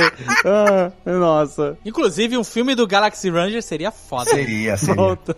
O que não tem de figurino de guerra, mas pelo menos, cara, as roupas do palácio, acho que as estruturas de figurinos dos Harkonnen, fora a batalha, porra, ficaram fodas. É que ficou muito pálido, né? Realmente é outra escolha criativa, mas tudo ficou muito pálido. Eu acho que as coisas que chamam a atenção pra gente visualmente são os trajes estiladores, que realmente ficaram irados. Ah, isso foi uma parada mais maneira. Muito bom. Aquela roupa que a Lady Jessica chega em Arrakis, que é um negócio meio ritualístico, É, que irado. ficou muito fluido, foi bem legal. Não, aquela ventania, né? E a roupa dela parecia que ia jogar ela pra longe, né, cara? Nossa, Muito foi demais. cara. E tinha toda a comitiva ali, foi massa. E a galera quando chega em Caladan pra dar a notícia do decreto imperial. Aí a gente lembra muito dessas, mas na verdade, nesse meio tempo, eu acho que até quando você fala do próprio figurino dos Harkonnen, ficou rígido e, e muito muito preto, né? Muita É. cor escura, cinza o tempo inteiro, mas não marca, assim, não é uma coisa que você olha e diz, caraca, se eu vi esse figurino em qualquer lugar, eu vou saber exatamente o que é. Se eu vi o traje estilador em qualquer lugar, eu vou saber exatamente o que é. Eu acho que uma comparação que a gente pode fazer é o que a gente tem ali de riqueza visual e de diferença de figurino em Fundação. Na Sim, série agora de Fundação. então sim, tem sim. muitas cores, os tecidos são muito diferentes e os tecidos eles falam sobre os cantos de onde as pessoas vêm e as estruturas desses tecidos, né, que, que são colocados naquilo ali, você entende o que é que é valioso pra cada uma daquelas sociedades. Eu acho que existe um medo de usar cor, mas de novo, é uma escolha que ele fez. Mas eu acho que a linguagem é diferente porque são mídias diferentes. No caso de Fundação, como é uma série para ser vista na TV, é, eles trabalham a grandiosidade e as singularidades e particularidades nesses detalhes, sabe? Enquanto no filme, no, no Duna, eles estão trabalhando muito mais a grandiosidade. Se você parar pra pensar assim, se você quiser elaborar a Duna como se fosse uma imagem só, sabe? Tipo um wallpaper. Tentem visualizar assim, uma imagem que representa a Duna pra vocês. Não uma cena, mas assim, algo, sabe? Uma mistura de elementos. Pra mim é, é um sépia, sabe? Meio blur, sacou? Como se fosse uma tempestade de areia no deserto, sabe? É, é porque todos os elementos conversam nisso, como pra mim, sabe? Mas eu acho que porque são as escolhas que o cara fez. A cidade do deserto é toda monocromática, dura e rasteira. As roupas das pessoas são todas monocromáticas. É, o verme é um, minhocão da mesma cor da areia, entendeu? Tudo é assim, né? Tudo é, é sépia, né? E é porque parece que ele tá trazendo tudo pra duna, pra areia, sabe? Aham, foi uma escolha. Com certeza foi uma escolha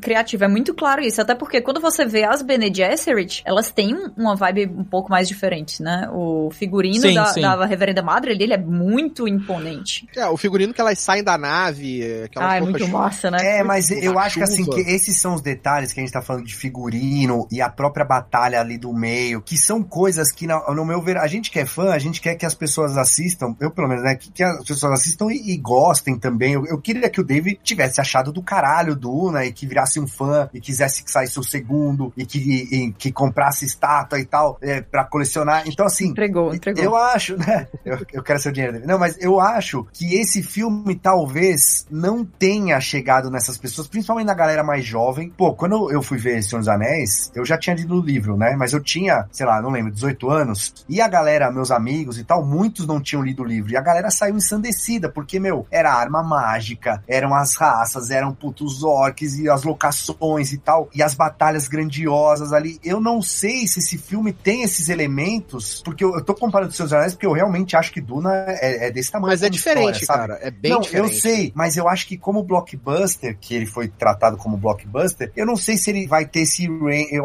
não sei não, eu acho que ele não vai alcançar tanta gente quanto ele poderia se tivesse tido um, um, um cuidado um pouco maior aqui e ali, assim, não com a história, que foi É- muito bem cuidada, mas É, com o universo, sabe, assim. Então, mas isso é uma coisa, até que eu tava vendo comentários de pessoas, do pessoal mais novo, e a maior parte da reclamação que eu vi em relação. Eu concordo com o que você falou, Marcelo, pra começar dizendo, mas o que eu vi, a maior reclamação foi em relação à história. As pessoas falaram que acharam um filme extremamente arrastado, que pra mim é um absurdo. Eu assisti o filme eu, eu fiquei vidrado do início ao fim. Mas o maior comentário que eu vi da reclamação da molecada jovem é que o filme é muito arrastado, muito lento, eles ficaram com muito sono e tal. Não, Então, ainda mais geração TikTok, né, Caio? Porra, tipo, Não, a é, galera não cara, tá acostumada. Os Eu caras tô culto, vendo- cara culto digital que vê podcast uma vez e meio aí, acharam o filme muito lento. Mas, cara, o que eu tenho visto, a galera, a maioria das pessoas que eu converso curtiram o filme. Tipo, sei lá, cada. Pelo menos mais da metade das pessoas com quem eu falei gostaram do filme. Tem os seus problemas, claro, não, nada é perfeito. Mas, cara, o filme tá se dando bem pra caramba, tanto na- em crítica, tanto em review de público, tá fazendo bilheteria. Então a galera, a princípio, tá respondendo. Filmaço, né? É um Tá respondendo filmaço. positivamente. Não, é um filmaço. É um Tem filmaço. defeito, tem problema, mas é um filmaço. Se você pegar um material difícil de adaptar como Duna e fazer aquilo ali, é preciso você ter um, um- poder de decisão muito específico pra saber o que retirar e não se sentir culpado. Exato. Eu acho que tem até cena que o Villeneuve já falou que ele, tipo, ficou. que doeu nele ter tirado o filme. Bichinho. Ah, bichinho. Daqui a pouco ele lança a versão de, de lança o Snyder Cut dele. Ah, o Warner pode. Ele fala que pra ele morre, né? Agora não sei. Se vamos ver se o dinheiro vai falar mais alto. Se a Warner Nossa, vai mas botar eu dinheiro nisso. queria, queria bastante. Eu queria também, muito. muito. ver todas essas cenas. Principalmente que tem a cena, cara. E, e é com o Josh Brolin cantando. Calma, calma. Ai, deve ser muito foda. Ah, vai ter uma versão estendida aí, vai. Eu acho, ah, mas assim, eu acho que seria muito gratuito, porque não tem construção pra você acreditar que aquele cara tem algum Pois é, apego à música, à arte, a nada. Ah, Então, qual é? é, O Paul fala, quando eles vão, quando eles vão lutar, ele, Várias. ele, ele diz, né? Não, não vamos lutar hoje, vamos, vamos cantar. Ele, não, você vai lutar. Ele, não, não tô afim, não. Sim, grandes merda, tu não tá afim, tu vai lutar hoje. É aquilo, eu entendo a escolha de tirar talvez essas coisas, porque o momento que eles estão ali é sério e é tipo, olha, a gente tá indo pra morrer, a gente tá indo pra uma merda, pra uma armadilha e vamos fazer isso. Aí eles não quiseram talvez suavizar. Faz parte da agenda mundial para apagar a glória dos bardos. É. Tá? Qual foi o último grande bardo do cinema? Ah, Dave, essa, essa eu vi chegando, hein? Essa eu sei. Você quer falar do peladão tocador de sax, né? O último grande bardo do cinema foi o, o, o Sexy Sex Guy do Lost Boys. O último grande bardo. Mad Max tem o último É, grande teve o Mad. Max, é verdade. O guitarrista do Mad Max também foi. Mas desde então, ninguém tem respeito por bardo, ninguém tem respeito pelo cara que canta as canções, que. Né, vão- beleza, é um saco ficar musicando as coisas e conseguir entregar o que todo mundo esperava daquilo ali, mas eu, eu Esculacharam o Ed Colocaria o Sheeran. bardo. Espera, espera o Nerdcast RPG. Neil Perto está voltando. We are House Atreides. There is no call we do not answer. Eu quero falar sobre os Fremen, sobre Javier Bardem, sobre a Zendaya e sobre... Pareceu pouco, Carlos final. Volta conheceu ainda não. Essa é amizade, hein, Carlos? Tem que reconhecer aí. Abrir mão. Essa parte dos Fremen é a segunda parte do livro. É quando ele, ele faz esse switch, que é uma parada avatar, meio avatar, sabe qual é? O cara chega e aí ele vai entrar na, na parada, da- na, na dança, entendeu? É isso, ele vai se fazer parte. Só que o Paul Atreides vai com a mãe, né? Ele vai com a mamãe. Vai com a mamãe. Ai, meu Deus. Eu tô seguindo um perfil agora no Instagram de um garoto. Não vou falar o nome Meu aqui. Deus, meu Deus, cara. Sempre que começa assim é muito bom. Vai, vai continue. Vocês nunca viram o perfil desse aí? Eu mandei lá no grupo. Ah, sim, sim. Da- etiqueta. ah, sim, o etiqueta. Ah, da é. etiqueta, da etiqueta. Ah. O garoto é, é o Poor Trades do, do- carioca. É isso, gente. O cara é o Chosen One. E esse é o Poor Trades. Pra mim, ele é o criado pela avó, sabe? Não me convence, não convence. Esse vai ser o Javier Bardem. O Javier Bardem. Aparece aquele garoto que vem comer feijão com arroz ainda. E fala que ele vai ser o, o escolhido, a Zora Raida do... Não dá, cara, não dá. Desculpa. Mas a só não. parada do filme é exatamente cara, um essa. pelo. É, A gente, ele só escolhe esse caminho, ele só. Tipo, eu- uma coisa que eu achei também inteligente em relação ao filme do, do Lynch, o Lynch já bota o Paul, desde o início, como sinistro. Quem é o portrait do David Lynch? É, é o É o, Sting? ca- é o cara. Não, cara, é o cara do, do O- Twin Peaks. do Twin tá. Peaks. Nossa senhora. Ele é só um ano mais velho, eu acho, que o Timothée Chalamet, na época que ele fez o filme. É que as pessoas antigamente envelheciam mais rápido. Envelheceu mais rápido. É. Nossa, teve uns vídeos essa semana que. Misericórdia, chocante. E, e a parada do Paul no, no antigo, ele já era foda, ele, ele desafia a madre, ele já luta pra caramba, ele ganha na luta fácil. Botam já ele como Já é o um cara sinistrão. É. O fodão. Ele realmente é o escolhido ali no, no filme do Lynch, né? Vamos É, ser desde o início. Então, ele é, né? A gente sabe disso. Ele é o escolhido. Não, ele é o escolhido. Só que a, a parada dele ser o escolhido é uma escolha, né? Olha só. É, ele, vai- ele decide se tornar e seguir o caminho de ser o escolhido no decorrer da história. É. E aí é o que o Villeneuve fez, né? Que é aquela cena da tenda. Ali na tenda é o momento que ele percebe se ele seguir esse caminho, o que, que vai acontecer, né? Se ele, ele seguir fala. o que ele fala, né? Que é tipo, eu vou trazer destruição, É guerras É. no meu nome. guerra em meu nome, em nome do meu pai, em nome da nossa família. Essa que é a parte interessante, porque o Paul, ele vai lutar por uma causa justa, e, mas ele vai ser o, o artifício de guerras no futuro. É muito sinistro, cara. Essa discussão toda do, do- da saga Duna torna a parada muito mais interessante, porque a gente sabe, né,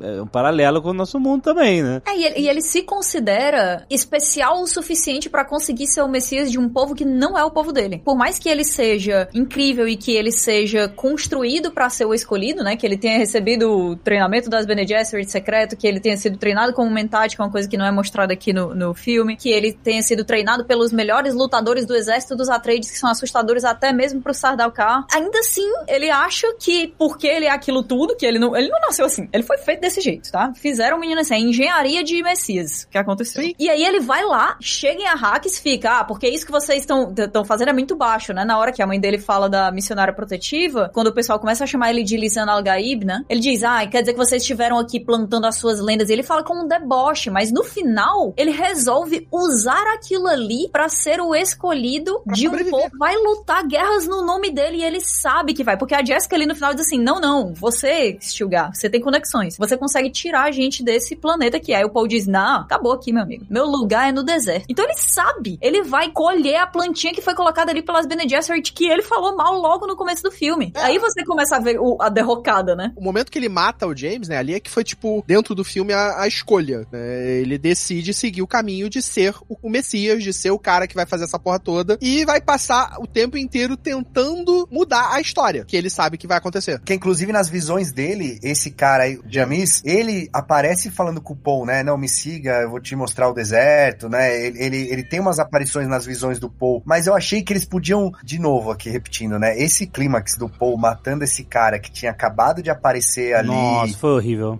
É, é, é muito, é fraco, né? Assim, eu sei que é o meio do livro. Foi a pa- Pra mim foi a pior parte do filme. Pra mim foi, tipo assim, eu ame- amei o filme também, igualmente, que nem a Kat falou, e então falo isso com muito cuidado. Mas, pô, cara, essa era, é a conclusão do filme, é o ápice do filme. Ele foi desafiado e ele é, tipo, combate é, até a morte pra ou você é o cara ou você não é. E, cara, Eu, eu só achei maneiro que a menina fala, né? A Zendaya fala: Ah, fica tranquilo que ele é um ótimo lutador ele vai te fazer. Vai, tu vai morrer sem sofrer. É, boa, isso tudo, todo esse setup é maneiríssimo. Eu, eu também achei foda, porque todo mundo. É, é isso, vai morrer. Tem um filé de borboleta aí criado pela avó. E ela dá a faca da tia-avó dela ainda pra ele, né? É, tá no deserto, Mas vai. é por isso que ele manda bem, né? Puxou E aí? toda a energia idosa. É que Dave, ele sabe que tem que usar os talheres de fora pra dentro, tá ligado? Gente, essa luta foi tão fraquinha, foi tão anticlimática, foi tão lenta. Cara, compara com a luta do Aragorn contra o Uruk-hai, o Lurtz, no final da Sociedade do Anel, cara. É um combate... a- aquela cena, ela foi construída pro filme, pra criar um, um- um ápice dramático no final do filme. o personagem também, o Lourdes não existe no livro, né? Não existe no livro, exato. Então, e o cara, eu preciso. eh, eh, O filme vai terminar com o, todo mundo se separando e ninguém vai entender que essas história vai continuar, então eu, eu tenho que dar uma adrenalina final aqui. E a mesma coisa no Duna. Eles, você teve uma, uma barriga ali, tipo, depois da, da invasão dos Harkonnen e tal, eles vão pro deserto, sobrevivem e tal. E ali, cara, era pra ter sido um puta duelo pra você falar assim, caralho, o moleque é foda. Eles criaram um setup pra isso, com ele treinando lá no, lá no início do filme. Treinar, ah, vamos treinar faca com escudos pessoais e tal, não sei o que, tararau. Ele treina com o Gurney pra essa cena, entendeu? E aí quando ele vai entregar isso, é, é uma cena muito, muito É boa. ele treinou, mas ele queria tocar, né? Ele queria tocar flauta. Não tem urgência nenhuma a cena, porque não tem ninguém em perigo ali, tipo, senão o Paul, mas você sabe que, tipo, ele vai ganhar. Não- quando a gente vê o Lourdes ali, o Lourdes acabou de matar o Boromir, você tá puto, né? Você quer que quando É. o Aragorn arranca a cabeça dele, Você tá- Ah, exatamente. ah, você tá gritando junto, né? Não, com porque o Aragorn e bicho tal. é muito sinistro. Esse Peter Jackson mandou muito bem. Que o cara mata o, o Boromir e aí co- começa a lutar com o Aragorn. Aragorn empala o maluco o- e o bicho pega a espada e puxa, né? Assim, vai mais, malandro. Sabe qual é? Puta, é muito é, foda. E quando é. o cara corta a cabeça, você- o cinema inteiro vibra. É. Muito foda. Quem É, tem conhece, quem não clima, conhece. tem clima de final mesmo. Nossa, mesmo. total. Numa das vezes que eu vi o filme, eu lembro até hoje, eu vibrei tanto com os braços no ar, tremendo os braços no ar, que a moça atrás achou que eu tava tendo um ataque epilético. Ela falou assim, meu filho, você tá bem? Você tá tendo um ataque... no-" Aí eu falei, não, não, tá. Eu, eu fiquei com Mais ou menos, tia. Bullying moral. Não, e nessa parte que tá tendo as, as batalhas, os duelos, é muito importante que eles pareçam ter uma coisa que os Fremen não têm. É pra ser muito claro isso, porque o motivo pelo qual os Fremen aceitam eles ali é porque eles mostram o que o Stilgar chama de Weirding Way, né? É- Essa coisa esquisita, essa luta esquisita que a Jessica, principalmente, mostra com ele pra que ele olhe e veja sentido em trazer aquela mulher pra dentro do Sith dele, porque Fremen não aceita peso morto não, pô. Exato. Eles têm que fazer... A batalha tinha Você que vale ser o assim. peso da água do seu corpo. Exatamente. Então, pra mim, eles não conseguiram entregar uma coisa que eu ficasse chocada porque eles tinham algo valiosíssimo pra aquela galera. A luta, ela pareceu muito variada ali, eles ficaram até tentando dizer, ah, porque ele tá brincando com ele ou não. Na, na do Paul com o Jamis é até um pouco melhor, mas na da Jessica com o Stilgar, eu fiquei, putz. A luta É, então, da mas Jessica com o Stilga, ela é, na verdade, ela ganha dele bem rápido. Pois é, mas eu acho que visualmente, pro público despreparado, que não sabe dessa coisa do, do Weirding Way, não parece que ela ganhou dele de um jeito que ele fique impressionado e tem algo a aprender com ela de técnica de batalha. É, parece que ele subestimou e ela deu um contragolpe, assim, não parece que foi um negócio... Eu realmente É, o que concordo. ele, ele concordo. chega a falar que ela, tipo, ah, você não pode, é, tipo, chama ela até de Sayadina, que é tipo. É, que, a- que a- vai as- foreshadowing aí, né? É, que são meio que as feiticeiras dentro da comunidade, as madres dentro da comunidade Fremen. É, mas, eu- mas é de novo, é o que o Alexandre falou. Show don't tell, sabe? Ele falar que ela lutou de um jeito esquisito é diferente de a gente, como audiência, assistir aquilo ali e ficar, rapaz, a- Jessica tava até agora escondendo que ela é Aham. um deus da batalha? É, é que, é que o problema é que no livro, isso. A da Jéssica não, mas do Paul, na batalha dele com, com o James, é muito, como tudo no livro, mostra ele pensando a cada passo. Ele fala, ah, eu vou fazer isso, eu vou pensar fazer aquilo. Então você entende todos os passos que ele tá dando na batalha e, e por que ele é tão fodão naquilo. E daí, quando você tira toda essa parte que é mental da batalha e só mostra ela lá, é dois segundos de batalha e acabou. Eu acho que é uma das partes que a tradução não foi tão fácil de se fazer assim. As batalhas dentro do livro, elas são muito rápidas. Mas essa é a vantagem do cinema, você poder fazer diferente porque é outra mídia. Exatamente, concordo. Até porque é o que atrai o, o grande público, né? São as grandes lutas, é o que você vai lembrar, né? é, Ah, é, pois é. depois, sabe? Tipo. E é isso, assim, achei que pecou, porque foi muito. Foi muito. Um combate que tinha que ter sido empolgante, no mínimo empolgante. Ele podia ter inventado o, até coisas que não tem. No, tipo, faz um verme vindo. Os caras estão lutando é, é, ali, é, criando, sei lá, coisa ritmada. Traz um verme para o cara ver. Não, os caras estão concentrados na batalha. Todo mundo começa a fugir, os caras estão lá e o verme vem. Sabe? Gente, faz uma parada mais fodida. No final de Seus Anéis, o- no livro, o Gollum cai sozinho, pulando que pegou o anel do Frodo. E o cara inventou uma outra cena. Ele fez o Frodo brigar com ele e ficar até o final pra aumentar a curva dramática, a Tensão. tensão e tal. Isso é um filme, não é um livro, entendeu? Eu acho que ele ficou muito preso. Às vezes a gente até reclama, né? Pô, o cara não foi fiel e tal. Exato. Nesse caso, eu acho que o Villeneuve se prendeu muito ao material original, porque sim, tudo bem, é, é exatamente o meio do livro. é a morte do Paul Atreides ali, literalmente, né? Porque é, daqui pra frente ele não vai ser mais o Paul que a gente conhece. Morte simbólica, né? Não literal, na verdade. Mas não, não teve, realmente não teve peso. Eu não sei, realmente ele tinha que ter criado alguma coisa, ele tinha que ter adaptado, né? Literalmente adaptado alguma coisa um pouco maior pra gerar. Porque, meu, eu, eu fico pensando, o, o Dave pode falar, cara, ele viu ali aquela lutinha e de repente o filme acaba e você fala, porra, que que pô, vai começar agora? Porque eles Então, falam. é que E ainda tem a eu- mó, ainda eu- tem a breguice mó da Tiana e fala assim, isso é só o começo. Ah, não, cara! Aí você é coisa de produtor, fala assim, olha, as pessoas não vão entender que, que continua a história, hein? Vão falar que o filme, olha que filme bosta termina todo mundo andando no deserto. Não, fala só, é só o começo. E o cara ainda olha e fala, ó, a gente monta verme aqui, ó. O cara montando verme ali. Exato, ainda teve isso, cara. Puta que pariu, uma parada que é um, que eles montaram... que é um puta de uma coisa no filme, no livro, né? Ele- Exato, às vezes, ah, não esquece que a gente Porque monta foi- eu até achei maneiro, aquela garota falou, ó, vocês peguem aí o equipamento, pega a nave velha e vai pra lá, e que eu vou seguir Eu dou outro meu caminho. E ela fala, o deserto é minha casa. É maneiro isso, né? É, E maneiro. aí ela bota lá aquele bate-estaca pra chamar o verbo, porque ela vai montar, ela vai, né? Sim, sim. É, eu falei, nossa, olha que foda. Aí os caras matam ela, maneiro a cena. Sendo muito maneiro. E- mas aí os caras mostram ao longe o malandro montando verbo. Eu achei muito ruim. Isso eu achei muito ruim, cara. Mas eles terminaram ali porque eles não. Imagina só se eles terminam o filme mostrando aquela galera fazendo aquela andadinha na, de- na areia, cara. Ah, Ministério do Silly Wong. Silly Walk, caralho. Caraca, não tinha como mostrar uns 20 caras fazendo aquilo ao mesmo tempo, cara. Não dá. Nossa, cara, aquilo foi muito asqueroso, cara. Aquilo foi muito horrível, cara. Não, eu acho legal a ideia, mas fica pra acabar ali é, é um pouco complicado. É um pouco complicado, cara. Eles não conseguiram fazer o Silly Walk andar sem ritmo. Eles criam um padrão. Eles estão chamando o verme, eles só não sabem. Só o John Cleese conseguiria fazer um real Silly Walk pra não chamar o verme. E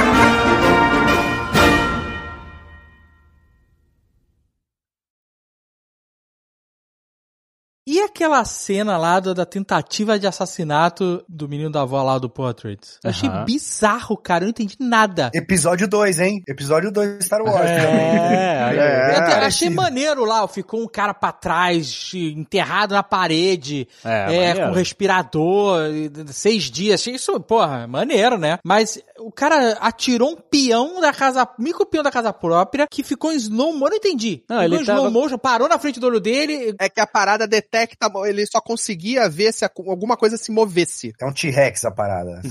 É tipo isso. Só se ele se move, o que se move ele consegue detectar. O que? O peão? O, não é um peão, é como se fosse um insetinho. É como se fosse um insetinho que ia injetar um veneno mortal na pessoa. É um caçador-buscador. Ele é como se fosse a agulha do Gum Jabbar, só que Ah, tá, entendi. ele tem um Não, veneno mas ele é controlado, é tipo um controle remoto? É isso? É, porque eu era um drone, era tipo um drone. Era um dronezinho, né? E a única visão que ele tem é de movimento, a detecção de movimento. Ah, agora eu entendi, não tinha entendido nada. ah, ent- então é isso, ele tinha achado o Paul Atreides, o Paul Atreides ficou parado, ele ficou parado no frente do olho. Cadê? Move, move. Aí o cara não piscou, é isso, né? Aí quando a, a, a, a véia entrou, aí, Aí o- ele foi- falou, é aqui, aí o garoto salvou a véia. É isso. É isso aí. Nossa, cara. Não, como assim? Foi maneiríssimo. É legal, é legal. Eu só não entendi se o cara tava morto ali já ou se eles Morto não tava, mataram... porque ele tava Não, controlando mataram. o drone. Eles mataram o cara. Eles mataram o cara ali no cantinho mesmo, largaram o cara lá, né? Pode crer. Ele ficou bolado, né? Ficou bolado que nem o Michael Corleone lá, o pai dele, o, o, o Jared Leto. Caralho, tentaram matar o filho na minha casa. O cara pediu até demissão lá, o Tufir Hawat. Porra, virou o olho, fez as contas lá da rescisão e pediu demissão.